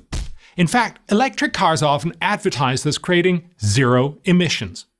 But do they really? Let's take a closer look. First, there's the energy needed to produce the car. More than a third of the lifetime carbon dioxide emissions from an electric car comes from the energy used to make the car itself, especially the battery. The mining of lithium, for instance, is not a green activity. When an electric car rolls off the production line, it's already been responsible for more than 25,000 pounds of carbon dioxide emissions. The amount for making a conventional car, just 16,000 pounds. But that's not the end of the CO2 emissions. Because while it's true that electric cars don't run on gasoline, they do run on electricity, which in the US is often produced by another fossil fuel coal. As green venture capitalist Vinod Khosla likes to point out, electric cars are coal powered cars. The most popular electric car, the Nissan Leaf, over a 90,000 mile lifetime, will emit 31 metric tons of CO2 based on emissions from its production, its electricity consumption at average US fuel mix, and its ultimate scrapping. A comparable Mercedes CDI A160 over a similar lifetime will emit just 3 tons more across its production, diesel consumption, and ultimate scrapping. The results are similar for a top line Tesla, the king of electric cars. It emits about 44 tons, which is only 5 tons less than a similar Audi A7 Quattro. So, throughout the full life of an electric car, it will emit just 3 to 5 tons less CO2. In Europe, on its European trading system, it currently costs $7 to cut 1 ton of CO2. So, the entire climate benefit of an electric car is about $35. Yet the US federal government essentially provides electric car buyers with a subsidy of up to $7,500. Paying $7,500 for something you could get for $35 is a very poor deal. And that doesn't include the billions more in federal and state grants, loans, and tax write offs that go directly to battery and electric car makers. The other main benefit from electric cars is supposed to be lower pollution. But remember Vinod Khosla's observation electric cars are coal powered cars. Yes, it might be powered by coal, proponents will say, but unlike the regular car, coal plant emissions are far away from city centers, where most people live and where damage from air pollution is greatest. However, New research in the proceedings of the National Academy of Sciences found that while gasoline cars pollute closer to home, coal fired power actually pollutes more, a lot more. How much more? Well, the researchers estimate that if the US has 10% more gasoline cars in 2020, 870 more people will die each year from the additional air pollution. If the US has 10% more electric vehicles powered on the average US electricity mix, 1,617 more people will die every year from the extra pollution. Twice as many. But of course, electricity from renewables like solar and wind creates energy for electric cars without CO2. Won't the perceived rapid ramp up of these renewables make future electric cars much cleaner? Unfortunately, this is mostly wishful thinking. Today, the US gets 14% of its electric power from renewables. In 25 years, Obama's Energy Information Administration estimates that number will have gone up just 3 percentage points to 17%. Meanwhile, those fossil fuels that generate 65% of US electricity today will still generate about 64% of it in 2040. While electric car owners may cruise around feeling virtuous, the reality is that the electric car cuts almost no CO2, costs taxpayers a fortune, and surprisingly generates more air pollution than traditional gasoline cars. I'm Bjorn Lomborg, president of the Copenhagen Consensus Center.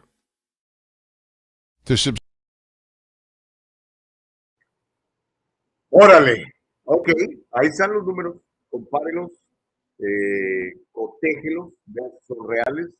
Yo ya hice mi propio análisis y son reales, pero pues no sé, ya ve con toda esta, a, a, veces se convierte en una religión ese asunto de, del cuidado al medio ambiente, ¿no? Y obviamente todos queremos tener un medio ambiente más limpio, todos queremos vivir mejor. Y yo creo que al final del día, uh, pues el carro más eficiente es el que va a ganar. Si tenemos una libre competencia, ¿verdad? Pero si usted eh, le dicen, si tienes este carro, te voy a dar tanto dinero, entonces ya es una, es una libre competencia, ¿verdad? Y si salen leyes como este señor Newsom que dice, a partir del 2035, por mi decreto, por mis pantalones, por mis dientes perfectos que tengo, uh, ningún carro nuevo se va a vender que, que sea de gasolina, pues, pues, ya es como que ayudarle a, a, alguien, ¿no? Es como, como cuando juega la América, siempre les dan, marcan dos, tres penales y les expulsan a dos del otro equipo para que ganen, ¿no? Pero bueno, ahí está la información. No le voy a agregar ni un comentario más. Simplemente, pues analícela, véala, cotéjala, compruebe si es cierto o no y ejerzamos el diálogo libre, platiquemos. ¿Ok? Uh, Rino dice, voy a llegar a Ensenada y todo se ve muy tranquilo. Dios quiera que así se haga. Sí, Rino, que te vaya muy bien, que tengas un, viaje muy divertido, que te la pases muy rico, que comas muy sabroso. En Ensenada se come muy rico. Me encantan esas gigantescas tortillas de harina que hacen, esos frijoles refritos. Y bueno, los mariscos no me gustan, pero sé que a la gente le encanta la famosa langosta, ¿verdad? Así que disfruta mucho, Rino. Homero dice, déjame pasar no, déjame pensar por qué los rusos financiaron este video. Dice, ah, es que ellos solo tienen gasolina para vender. Ahora entiendo. Salgan esas cuatro paredes, señor Gustavo, y ve la realidad en las calles. Nadie quiere la apestosa gasolina, a menos que no nos quede de otra seguir esclavizados a la apestosa gasolina. Bueno, Homero. No, es que sabes que la gasolina no nada más se usa para el, para el motor de tu auto, ¿verdad? Hasta ahorita no han, no han inventado sopladoras eléctricas, ¿verdad? Entonces, los paisanos que se ganan la vida este, limpiando las calles o trabajando en, en, los jardines, pues necesitan eso y es con gasolina. Y si te reducen la producción, si te cierran las plantas, pues obviamente todo eso va a subir de, va a subir de precio, ¿no? Pero desde tu punto de vista, Homero, ya sabes que aquí siempre se admiten todos los puntos de vista. Um, ya estamos hablando aquí de fútbol, mi querido Tony. Dice, con mucho respeto, el América es el mejor equipo. Bueno, yo creo que sí, ¿no? Están ahí, los números ahí están, ¿no? Las chivas andan por la calle en la amargura, qué vergüenza. Moisés dice, como que sigue mucha gente sin usar el cerebro. En California, en verano, todos los días le están diciendo que no usen la electricidad durante el día porque no tienen suficiente electricidad para los hogares. Ahora, ¿de dónde piensan que va a salir la electricidad de los carros? Pues del carbón. es lo que te digo, ¿no? Aparte, sacar el carbón realmente destruye muchos medios ambientes. Eh, es una realidad, es una realidad. Pero como le digo, si, si el libre mercado eh, nos ofrece diferentes oportunidades para que cada quien escojamos lo que más nos convenga de acuerdo a nuestros eh, recursos y presupuestos, pues que, que el mejor carro gane, ¿no? Así como usted, por ejemplo, tiene varias eh, pickups para escoger, ¿no? La Ford, la Dodge, la esta, la otra, usted escoge cuál le gusta más, la Toyota, etcétera, ¿no? Que sea una libre, una libre competencia, ¿no? Ahora, algo muy interesante que está pasando también, los autos de, gasolina cada vez eh, tienen menores emisiones también. ¿no? no sé si se ha fijado en eso. No es lo mismo un motor de 1980 que un motor del 2022. Ah, Mike Suárez dice, cada hipócrita defenderá sus propios intereses. Ay, Mike, qué duro, qué fuerte. Ah, Reyes Gallardo dice, ¿qué estará pensando Nicolai Tesla de todo esto? Pues sí, pues por lo menos le pusieron su apellido a, a estos carros tan, tan bonitos, ¿no? Y, caros además. Ah, dice Robert Jiménez, yo queriendo ayudar a contribuir con el planeta y disminuir un poco los gastos de delivery, llevo más de cuatro meses esperando por un van eléctrico para mi negocio. Pagué 500 dólares por una lista de espera. No conforme con eso, en varios dealers quieren cobrar mínimo 15 mil dólares adicionales al precio base por ajuste de mercado por la demanda. Ay, no sabía yo eso, Robert Jiménez. Pues es lo que le estoy platicando, ¿no? Ah, usted escoja, ¿no? Usted decida.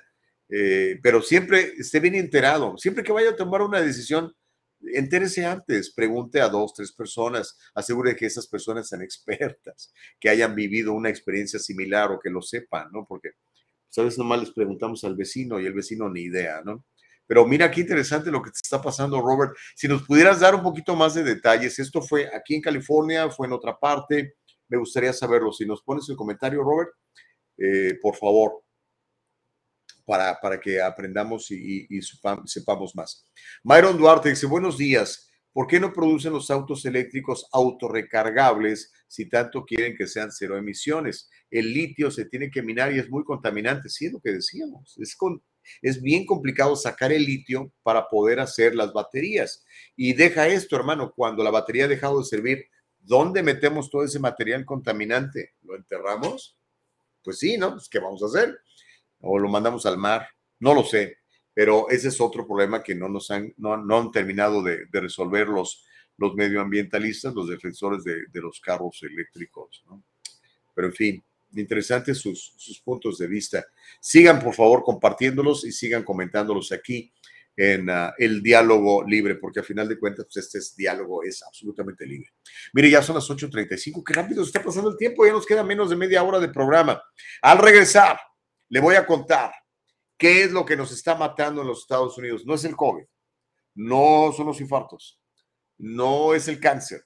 Le voy a decir qué es lo que, está, qué es lo que nos está matando en los Estados Unidos. Sí, le voy a contar cómo los estadounidenses nos estamos endeudando. Cuidado con las tarjetas de crédito. Le tengo nuevas cifras de californianos que abandonaron Los Ángeles, la ciudad de Los Ángeles, en el último año. Son miles de personas. Y bueno, yo creo que ya no me va a alcanzar a hablar de esto, pero lo dejamos para mañana. Hay un hospital de Boston. Yo no lo podía creer cuando me mandaron la información. Dije, no, puede ser. Un hospital de Boston, un, un hospital infantil de Boston que está ofreciendo histerectomías para las niñas, para aquellas niñas que quieran cambiar de, de sexo. Ay, Dios mío de mi vida. Estamos locos todos. Vamos a regresar después de la pausa. Es el diálogo libre. Volvemos, ¿ok?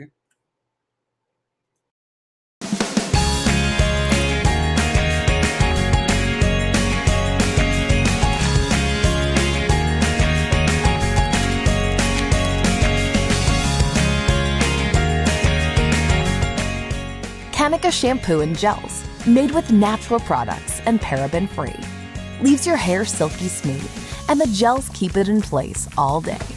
Kanika, for today's generation. And most important, Kanika, made with love.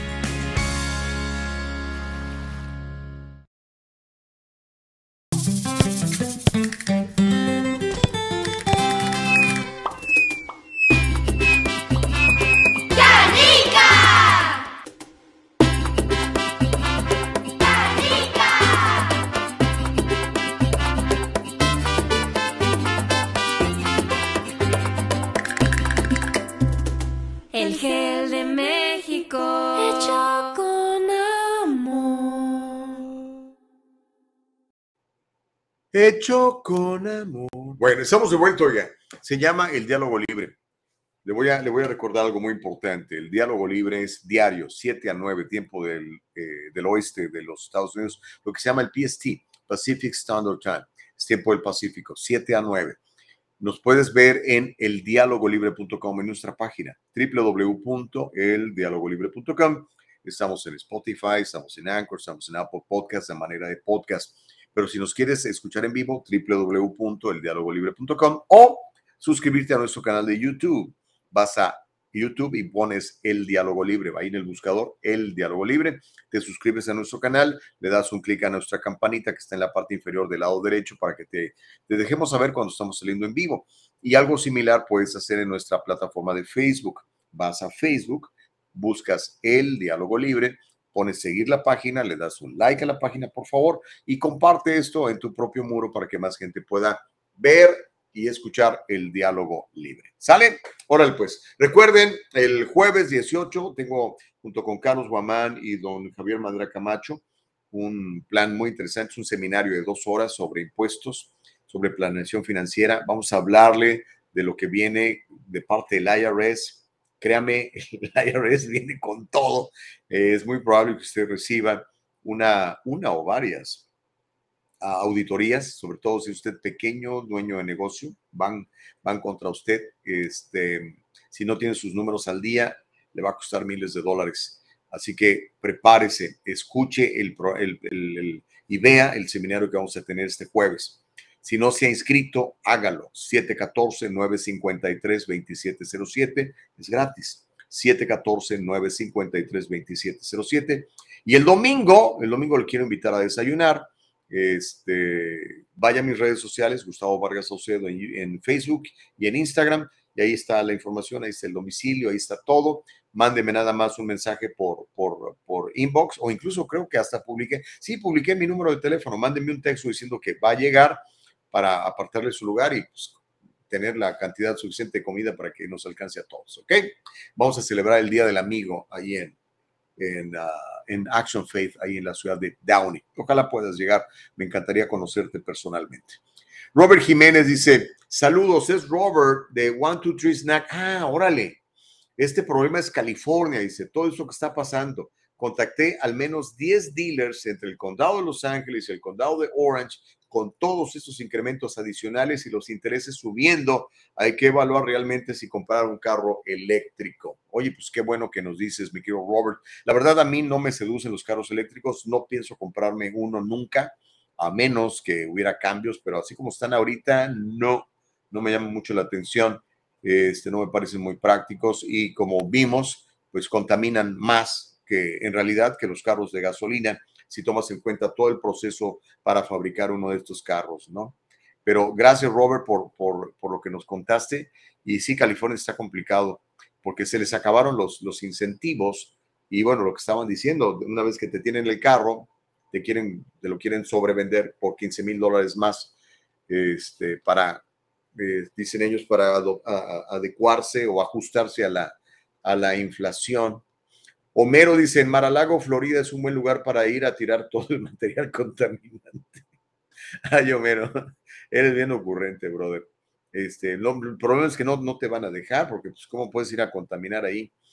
Eddie de lo Cruz dice, buenos días, Gustavo. Uh, Myron dice, los incentivos de los carros eléctricos solo son para los carros hechos en Norteamérica, si no sabían. Ahora, no, yo no sabía. Gracias, Myron, por, por el, el, el dato. Uh, el señor Chávez dice, tenemos algo nuevo sobre el cateo de Mar a Lago. Mañana, mañana les voy a tener más, mucha información de, de, todo eso, porque pues ya ves, hay muchos chismes, lo que yo digo y lo que el otro, que se arman nucleares y que no sé qué. Bueno, eh, mañana espero tener un, un, reporte un poquito más, más completo, señor Chávez, mañana, ¿ok? Uh, dice Mike, sería bueno que invites a un chipocludo para ver si conviene comprar un carro nuevo hoy en día y también un eléctrico o de gasolina, Mike Suárez. ¿Sí? ¿Sí? ¿Por qué no? Es más, ¿sabes qué? Voy, le voy a decir a, Carlos Guamán que, que nos ayude con, con, el tema si comprar un, un, carro nuevo, si conviene comprar un carro nuevo. Depende, depende si te, o sea, todo depende, o sea, todo depende de las necesidades de cada quien. Uh, yo no, no creo mucho en los carros nuevos, te lo digo, pero ahorita los carros usados están muy caros porque no hay. Uh, dice Homero, Gustavo, déjeme decirle que el presidente Obama había pasado una ley, una orden ejecutiva que decía que los carros deberían de dar un beneficio de 57 millas por galón. Un animal retrasado mental de Donald Trump echó para abajo esa orden ejecutiva que pasó, explotó el precio de la gasolina porque saben que no nos tienen esclavizados. Bueno, no sé, Homero, pues es tu punto de vista. Lo que sí recuerdo es que este, la gasolina costaba la mitad hace dos años, la mitad, casi. Ahorita cuesta el doble, hermano están los números, no lo podemos negar. Y Estados Unidos era el país productor número uno de petróleo en el mundo. Pasamos de ser el número uno del mundo a andarle rogando ahí a Irán, imagínense, ahí a Venezuela. Oiga, no vendamos un poquitito de petróleo, ¿no? Ay, qué feo. Pero bueno, cada quien tendrá sus puntos de vista y tiene derecho a manifestarlos. Casey, ¿dónde andabas? Dice, buenos días, bendecido inicio de semana. Te invité, Casey, no me has contestado, ¿eh? Héctor dice, en el proceso de extracción de petróleo y elaboración de la gasolina también hay bastante contaminación. Eso no lo dijo el tipo, dice Héctor Sosa. Sí, sobre todo eh, en, ese asunto del fracking, ¿no? Dicen que porque el fracking, que se mueve la tierra y que puede ocasionar eh, temblores y eso. Eh, pero lo que sí dijo es lo que cuesta producirlo y las emisiones. No, pero sí habló. ¿Cómo no, Héctor? Chécate el video otra vez. Sí dice cuánta contaminación se produce produciendo un carro de gasolina y cuánta contaminación se produce produciendo un carro eléctrico. Sí, velo de nuevo, Héctor. Ahí está en, YouTube, lo puedes buscar o hay un, hay un canal que se llama PragerU que deberían de ver todos para que tengan un poco de, de información sobre todo. Qué buena universidad. se llama PragerU y ahí está eh, ese, ese video, hermano. ¿Ok? Órale pues, les prometí algo, les prometí contarles cuál es la razón principal por la que la gente se muere en los Estados Unidos. Está listo. La mala alimentación nos está matando. Hay un, es más, este, no sé si vemos el video primero, Nicole, y luego damos la historia, o doy la historia primero y luego vemos la, este, los datos. Bueno, le voy a dar los datos y después eh, vemos el video. Hay una nueva investigación que acaba de encontrar que las enfermedades relacionadas con la dieta, con lo que comemos, son las principales causas de muerte en Estados Unidos. Se informó que los riesgos dietéticos son la causa de enfermedades cardiovasculares, diabetes, enfermedades de la sangre, enfermedades endocrinas, entre otras. Este nuevo estudio analizó sistemáticamente estudios y datos previos para explorar cómo se han desarrollado los factores de riesgo de enfermedades y lesiones a lo largo del tiempo y cómo varían en cada estado. La investigación examinó 333 causas y 84 factores de riesgo durante un periodo de 1990 al 2016.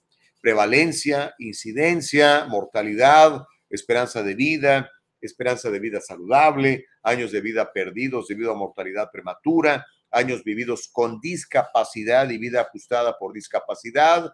Todo esto fueron considerados.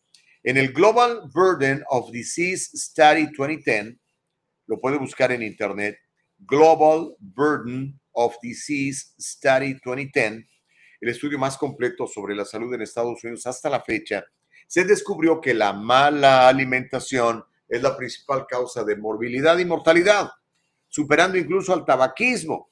La mala alimentación contribuye en el 14%, mientras que fumar representa el 11%.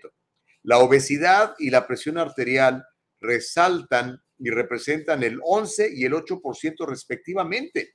¿eh? La obesidad y la presión arterial. Si está usted pasado de peso, por favor, preocúpese por bajar de manera natural y normal. El estar gordo es un grave problema, no nada más de, de estética, sino de la salud, hermanos. Por favor, cuídense. No queremos que mueran antes de tiempo. La obesidad y la presión arterial representan el 11 y el 8% de las causas de muerte. La cantidad de personas con sobrepeso y con obesidad aumentó. ¿Y cómo no? Si nos estuvimos encerrados dos años. Lo único que, el único viaje que hacíamos era al refrigerador. Los investigadores dicen que se necesita más para manejar estos problemas. Si bien algunos estudios han explorado los beneficios de los eh, impuestos sobre bebidas azucaradas para frenar los problemas de peso, la realidad es que pues, es un paliativo nada más. O sea, imagínense, oh, vamos a ponerle impuestos a, a las Coca-Colas, más impuestos para que no te las tomes. O vamos a ponerle más impuestos a las hamburguesas y a las carnitas y a los tamales. En realidad no son ni las carnitas, ni los tamales, ni la Coca-Cola, es nuestro estilo de vida. No es lo que comes, sino cuánto lo comes, hermano. ¿Ok? Entonces, ¿por qué no te puedes comer un, chicharrón? Claro, te puedes comer un chicharrón, pero no te olvides de que hay que comer frutas, hay que comer verduras, hay que hacer ejercicio también. ¿Ok? Y eso es lo que está matando a los estadounidenses. El asunto es bueno, tenemos el video. Vamos a ver el video, Nicole Castillo. Vamos a ver el video y seguimos platicando de eso. Todavía nos quedan unos minutos aquí en el diálogo libre. Venga el video.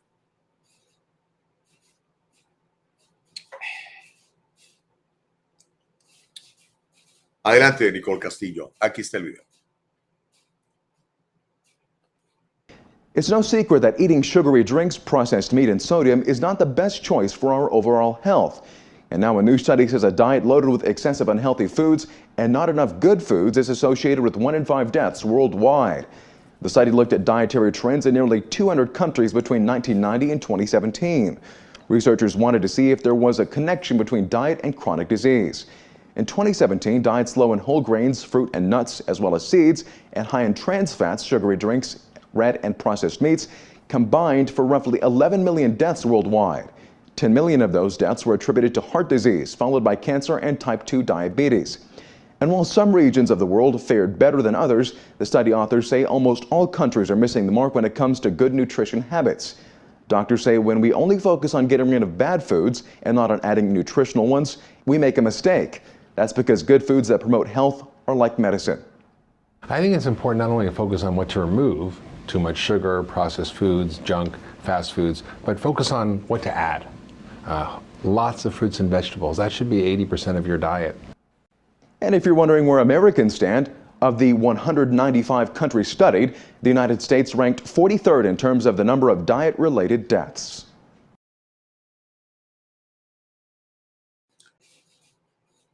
Pues ahí tiene la información. Ahora, ¿qué va a hacer una vez que ya tiene la información? ¿Va a hacer algo o no va a hacer nada? Porque eso es lo clave, ¿no? ¿Qué vamos a hacer? ¿Qué vamos a hacer? Porque una vez que tenemos la información y no hacemos nada, pues es como si no tuviéramos nada, ¿verdad? Por favor, este, he, he visto mucho de esos problemas desde los chiquitos. He visto muchos niños, dos, tres años, bien, bien gorditos. De hecho, yo creo que vamos a invitar al doctor Bolio para desarrollar el tema este. Me gusta, ¿cómo ves, mi querida productora Nicole Castillo? Vamos a ver si lo tenemos en, en, esta semana misma para platicar de este problema. Nos estamos muriendo por estar gordos. Imagínense, no es justo, porque morimos antes de tiempo. Y morimos antes de tiempo. Nadie debe de morir antes de tiempo. ¿Ok? Lo dicen, es que era la voluntad de Dios. No, Dios no quería que te, que te hartaras de carnitas, chicharrones, cerveza, fumaras, no hicieras ejercicio y por eso te dio un infarto a los 58 años. Claro que no. Eso creo yo. A lo mejor se piensa diferente y se vale porque es el diálogo libre, ¿ok? bueno, Homero anda, Homero anda desatado, Homero, por favor, ya pórtate bien. Dice, señor Gustavo, dígale, déle ese consejo a la puerca soleada de Donald Trump. Pues ven, vean a Donald Trump. Está gordo. Pero, pues no sé, yo no sé qué tome este señor, porque digo, lo acabo de ver hace dos semanas en Dallas. El tipo es un, es un toro, tiene mucha energía. Y es este, y ya está betarro el hombre, ¿no? ¿Qué edad tiene Trump? El otro día veíamos que tiene 76 años, 77. No sé, ya está, está ya veterano. Pero vean, por ejemplo, a, Biden, está delgado y todo, pero no sé si fue su estilo de vida o qué le pasó, pero pues ya no está tan bien. Reyes Gallardo dice, provecho a los que están en el McDonald's. Órale, ahí está la cosa. Ahí está la cosa. Dice Reyes Gallardo, es que nos, nos, alimentamos muy mal. Pues sí, sí estamos de acuerdo contigo, Héctor. Digo, Reyes, nos estamos alimentando muy, muy mal. Mucha gente no toma agua, esa es otra onda. Dice, no toman agua para no ir al baño tan seguido. Pues, qué bueno, ir al baño seguido es buenísimo. Sabe que antes de tomarme mis primeras dos tazas de café negro, porque siempre me tomo dos tazas en el programa, yo ya me tomé dos de estas con agua, es lo primero que hago. ¿Ok? Este, y en la medida de lo posible, pues hago mi ejercicio, una caminada, aunque salga, salga a caminar en la tarde, en la noche, a la hora que tenga tiempo, sálgase con su cónyuge y sirve que platican, oye, ¿cómo estuvo el día? Oye, ¿cómo te fue? Oye, qué bueno. Oye, los niños, oye, los nietos, si ya los tienen. Es bien bonito, salga. Este, además, si puede durante el día, 10, 15 minutitos que le dé el sol, la vitamina D es fundamental para, para matar un montón de, de bichos, incluido el COVID. ¿Ok? Bueno, eh, dice Reyes Gallardo, nunca tome café con la panza vacía. Ey, porque por la acidez. Sí, eso es, tiene, tiene razón, tiene razón. Este, pero bueno, vamos a platicar del tema más, más, a, más a profundidad con un experto. Se me ocurre que podamos invitar al doctor Rafael Bolio, que, que hace rato que no, no, lo, no lo invitamos. Pero mire, otra cosa que está siendo un problema bien grave en los Estados Unidos hoy en día son las deudas. Mire, entiendo que tenemos inflación, entiendo que, tenemos esta desaceleración económica, entiendo que algunos de ustedes incluso se han quedado sin empleo, pero cuidado, por favor, con las tarjetas de crédito. Las tarjetas de crédito son muy útiles. A mí me encantan las tarjetas de crédito. La uso y la pago. La uso y la pago. Me dan dinero, me dan millas para viajar, etcétera, ¿no? Y aparte, pues me dan tres, cuatro semanas para para jinetear la lana, dicen en México, ¿no? Para este, aprovechar ese, ese tiempo, ¿verdad? Y para al mismo tiempo subir mi score de crédito. Pero si ya lo estamos usando como un recurso porque no nos está alcanzando el dinero, eso es lo grave. Mire, los estadounidenses están acumulando deudas de tarjetas de crédito a un ritmo récord. Esta información se dio a conocer el fin de semana de acuerdo al Banco de la Reserva Federal de Nueva York. Los saldos de tarjetas de crédito aumentaron a, escuche esta cantidad que le voy a dar, ese es entre todos, mi saldo, el suyo y el de todos los demás, 850 mil millones de dólares. 850 mil millones de dólares en el cuarto trimestre del 2021. Esto significa 52 mil millones de dólares más que el trimestre anterior. Este es el aumento trimestral más grande que se ha observado desde que la Reserva Federal de Nueva York comenzó a recopilar estos datos hace 22 años. La deuda pendiente de tarjetas de crédito sigue creciendo en aproximadamente un 7.7%. Es más baja que a finales del 2019, cuando alcanzó un máximo histórico de 927 mil millones de dólares. Esto se debe a que los consumidores pagaron los saldos de sus tarjetas de crédito al comienzo de la pandemia del COVID, aunque ahora parecen estar retomando los hábitos de gasto previos a la pandemia y ahora no va a haber ningún cheque de estímulo para pagar ese dinero. ¿Qué es lo que puedes hacer?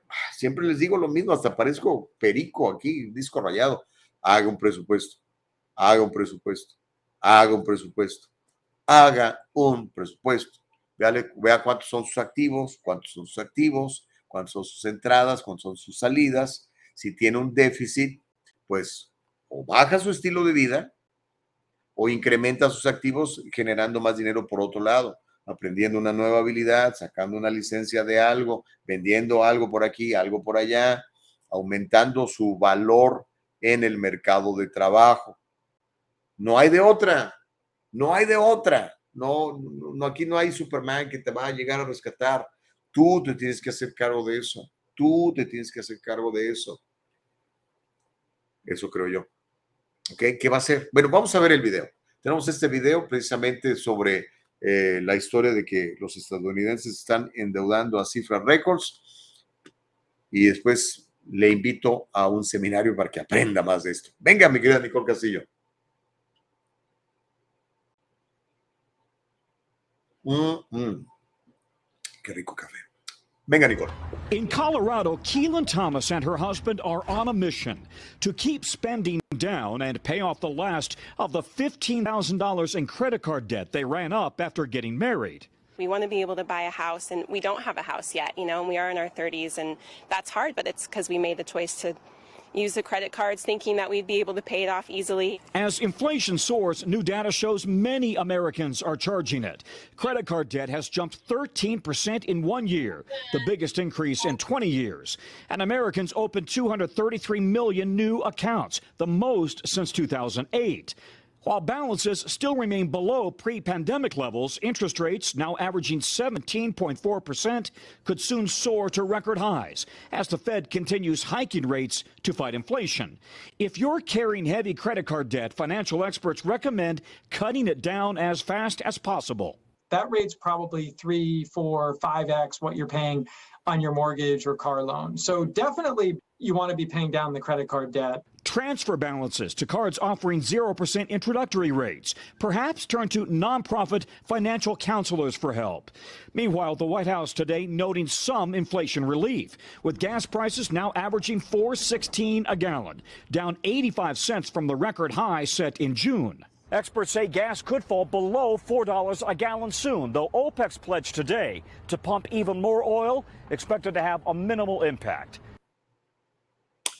Thanks for watching impacto mínimo, es un impacto mínimo. Así que pongámonos las pilas, hagan su presupuesto. Mike Suárez dice, o sea que el Superman de los negocios, el Guamán, no nos puede ayudar. Eso lo acaba de decir Gustavo, que ningún Superman nos puede ayudar. No, pues claro que no. O sea, hermano querido, tú eres responsable. El día que cada persona realmente se dé cuenta que es responsable de sí mismo, que el gobierno no es responsable de ti, que la sociedad no es responsable de ti. El día que nos volvamos responsables de cada uno de nuestros actos, nos vamos a dar cuenta que somos absolutamente libres. Pero obviamente, si cometemos errores, vamos a tener que pagar las consecuencias. Yo me ha, tocado pagar consecuencias de muy malas decisiones económicas, sociales y políticas que he tomado. Y así todos. Entonces, en realidad, lo que tenemos que hacer es aprender. La información está allá afuera. De hecho, si quieres aprender de esto, el, jueves. El jueves, particularmente lo que te voy a contar yo el jueves, te voy a explicar cómo proteger tu dinero del IRS, cómo generar ingresos libres de impuestos. El IRS no puede tocar ese dinero.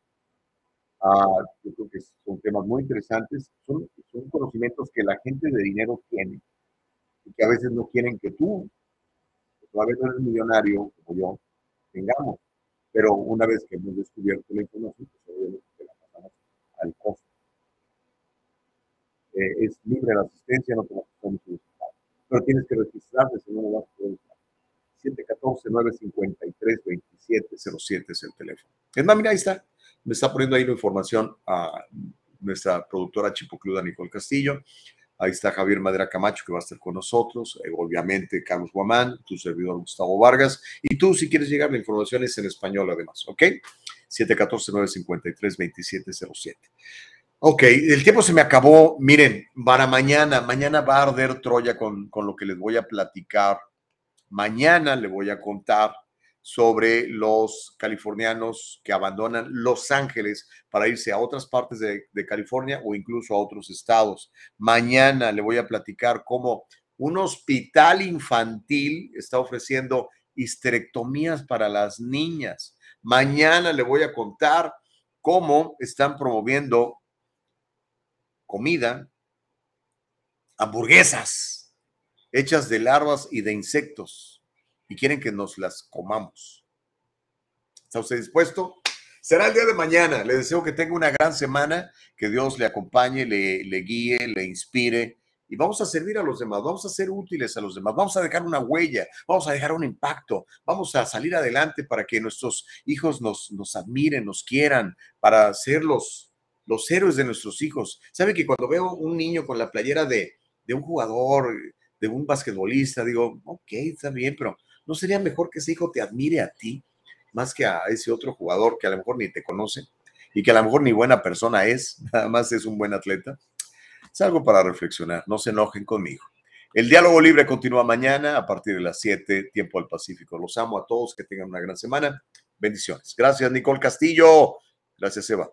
El diálogo libre está en vivo desde Facebook y YouTube. Si te lo perdiste o quieres volverlo a escuchar, entra a nuestra página de internet www.eldialogolibre.com. Todo el programa completito.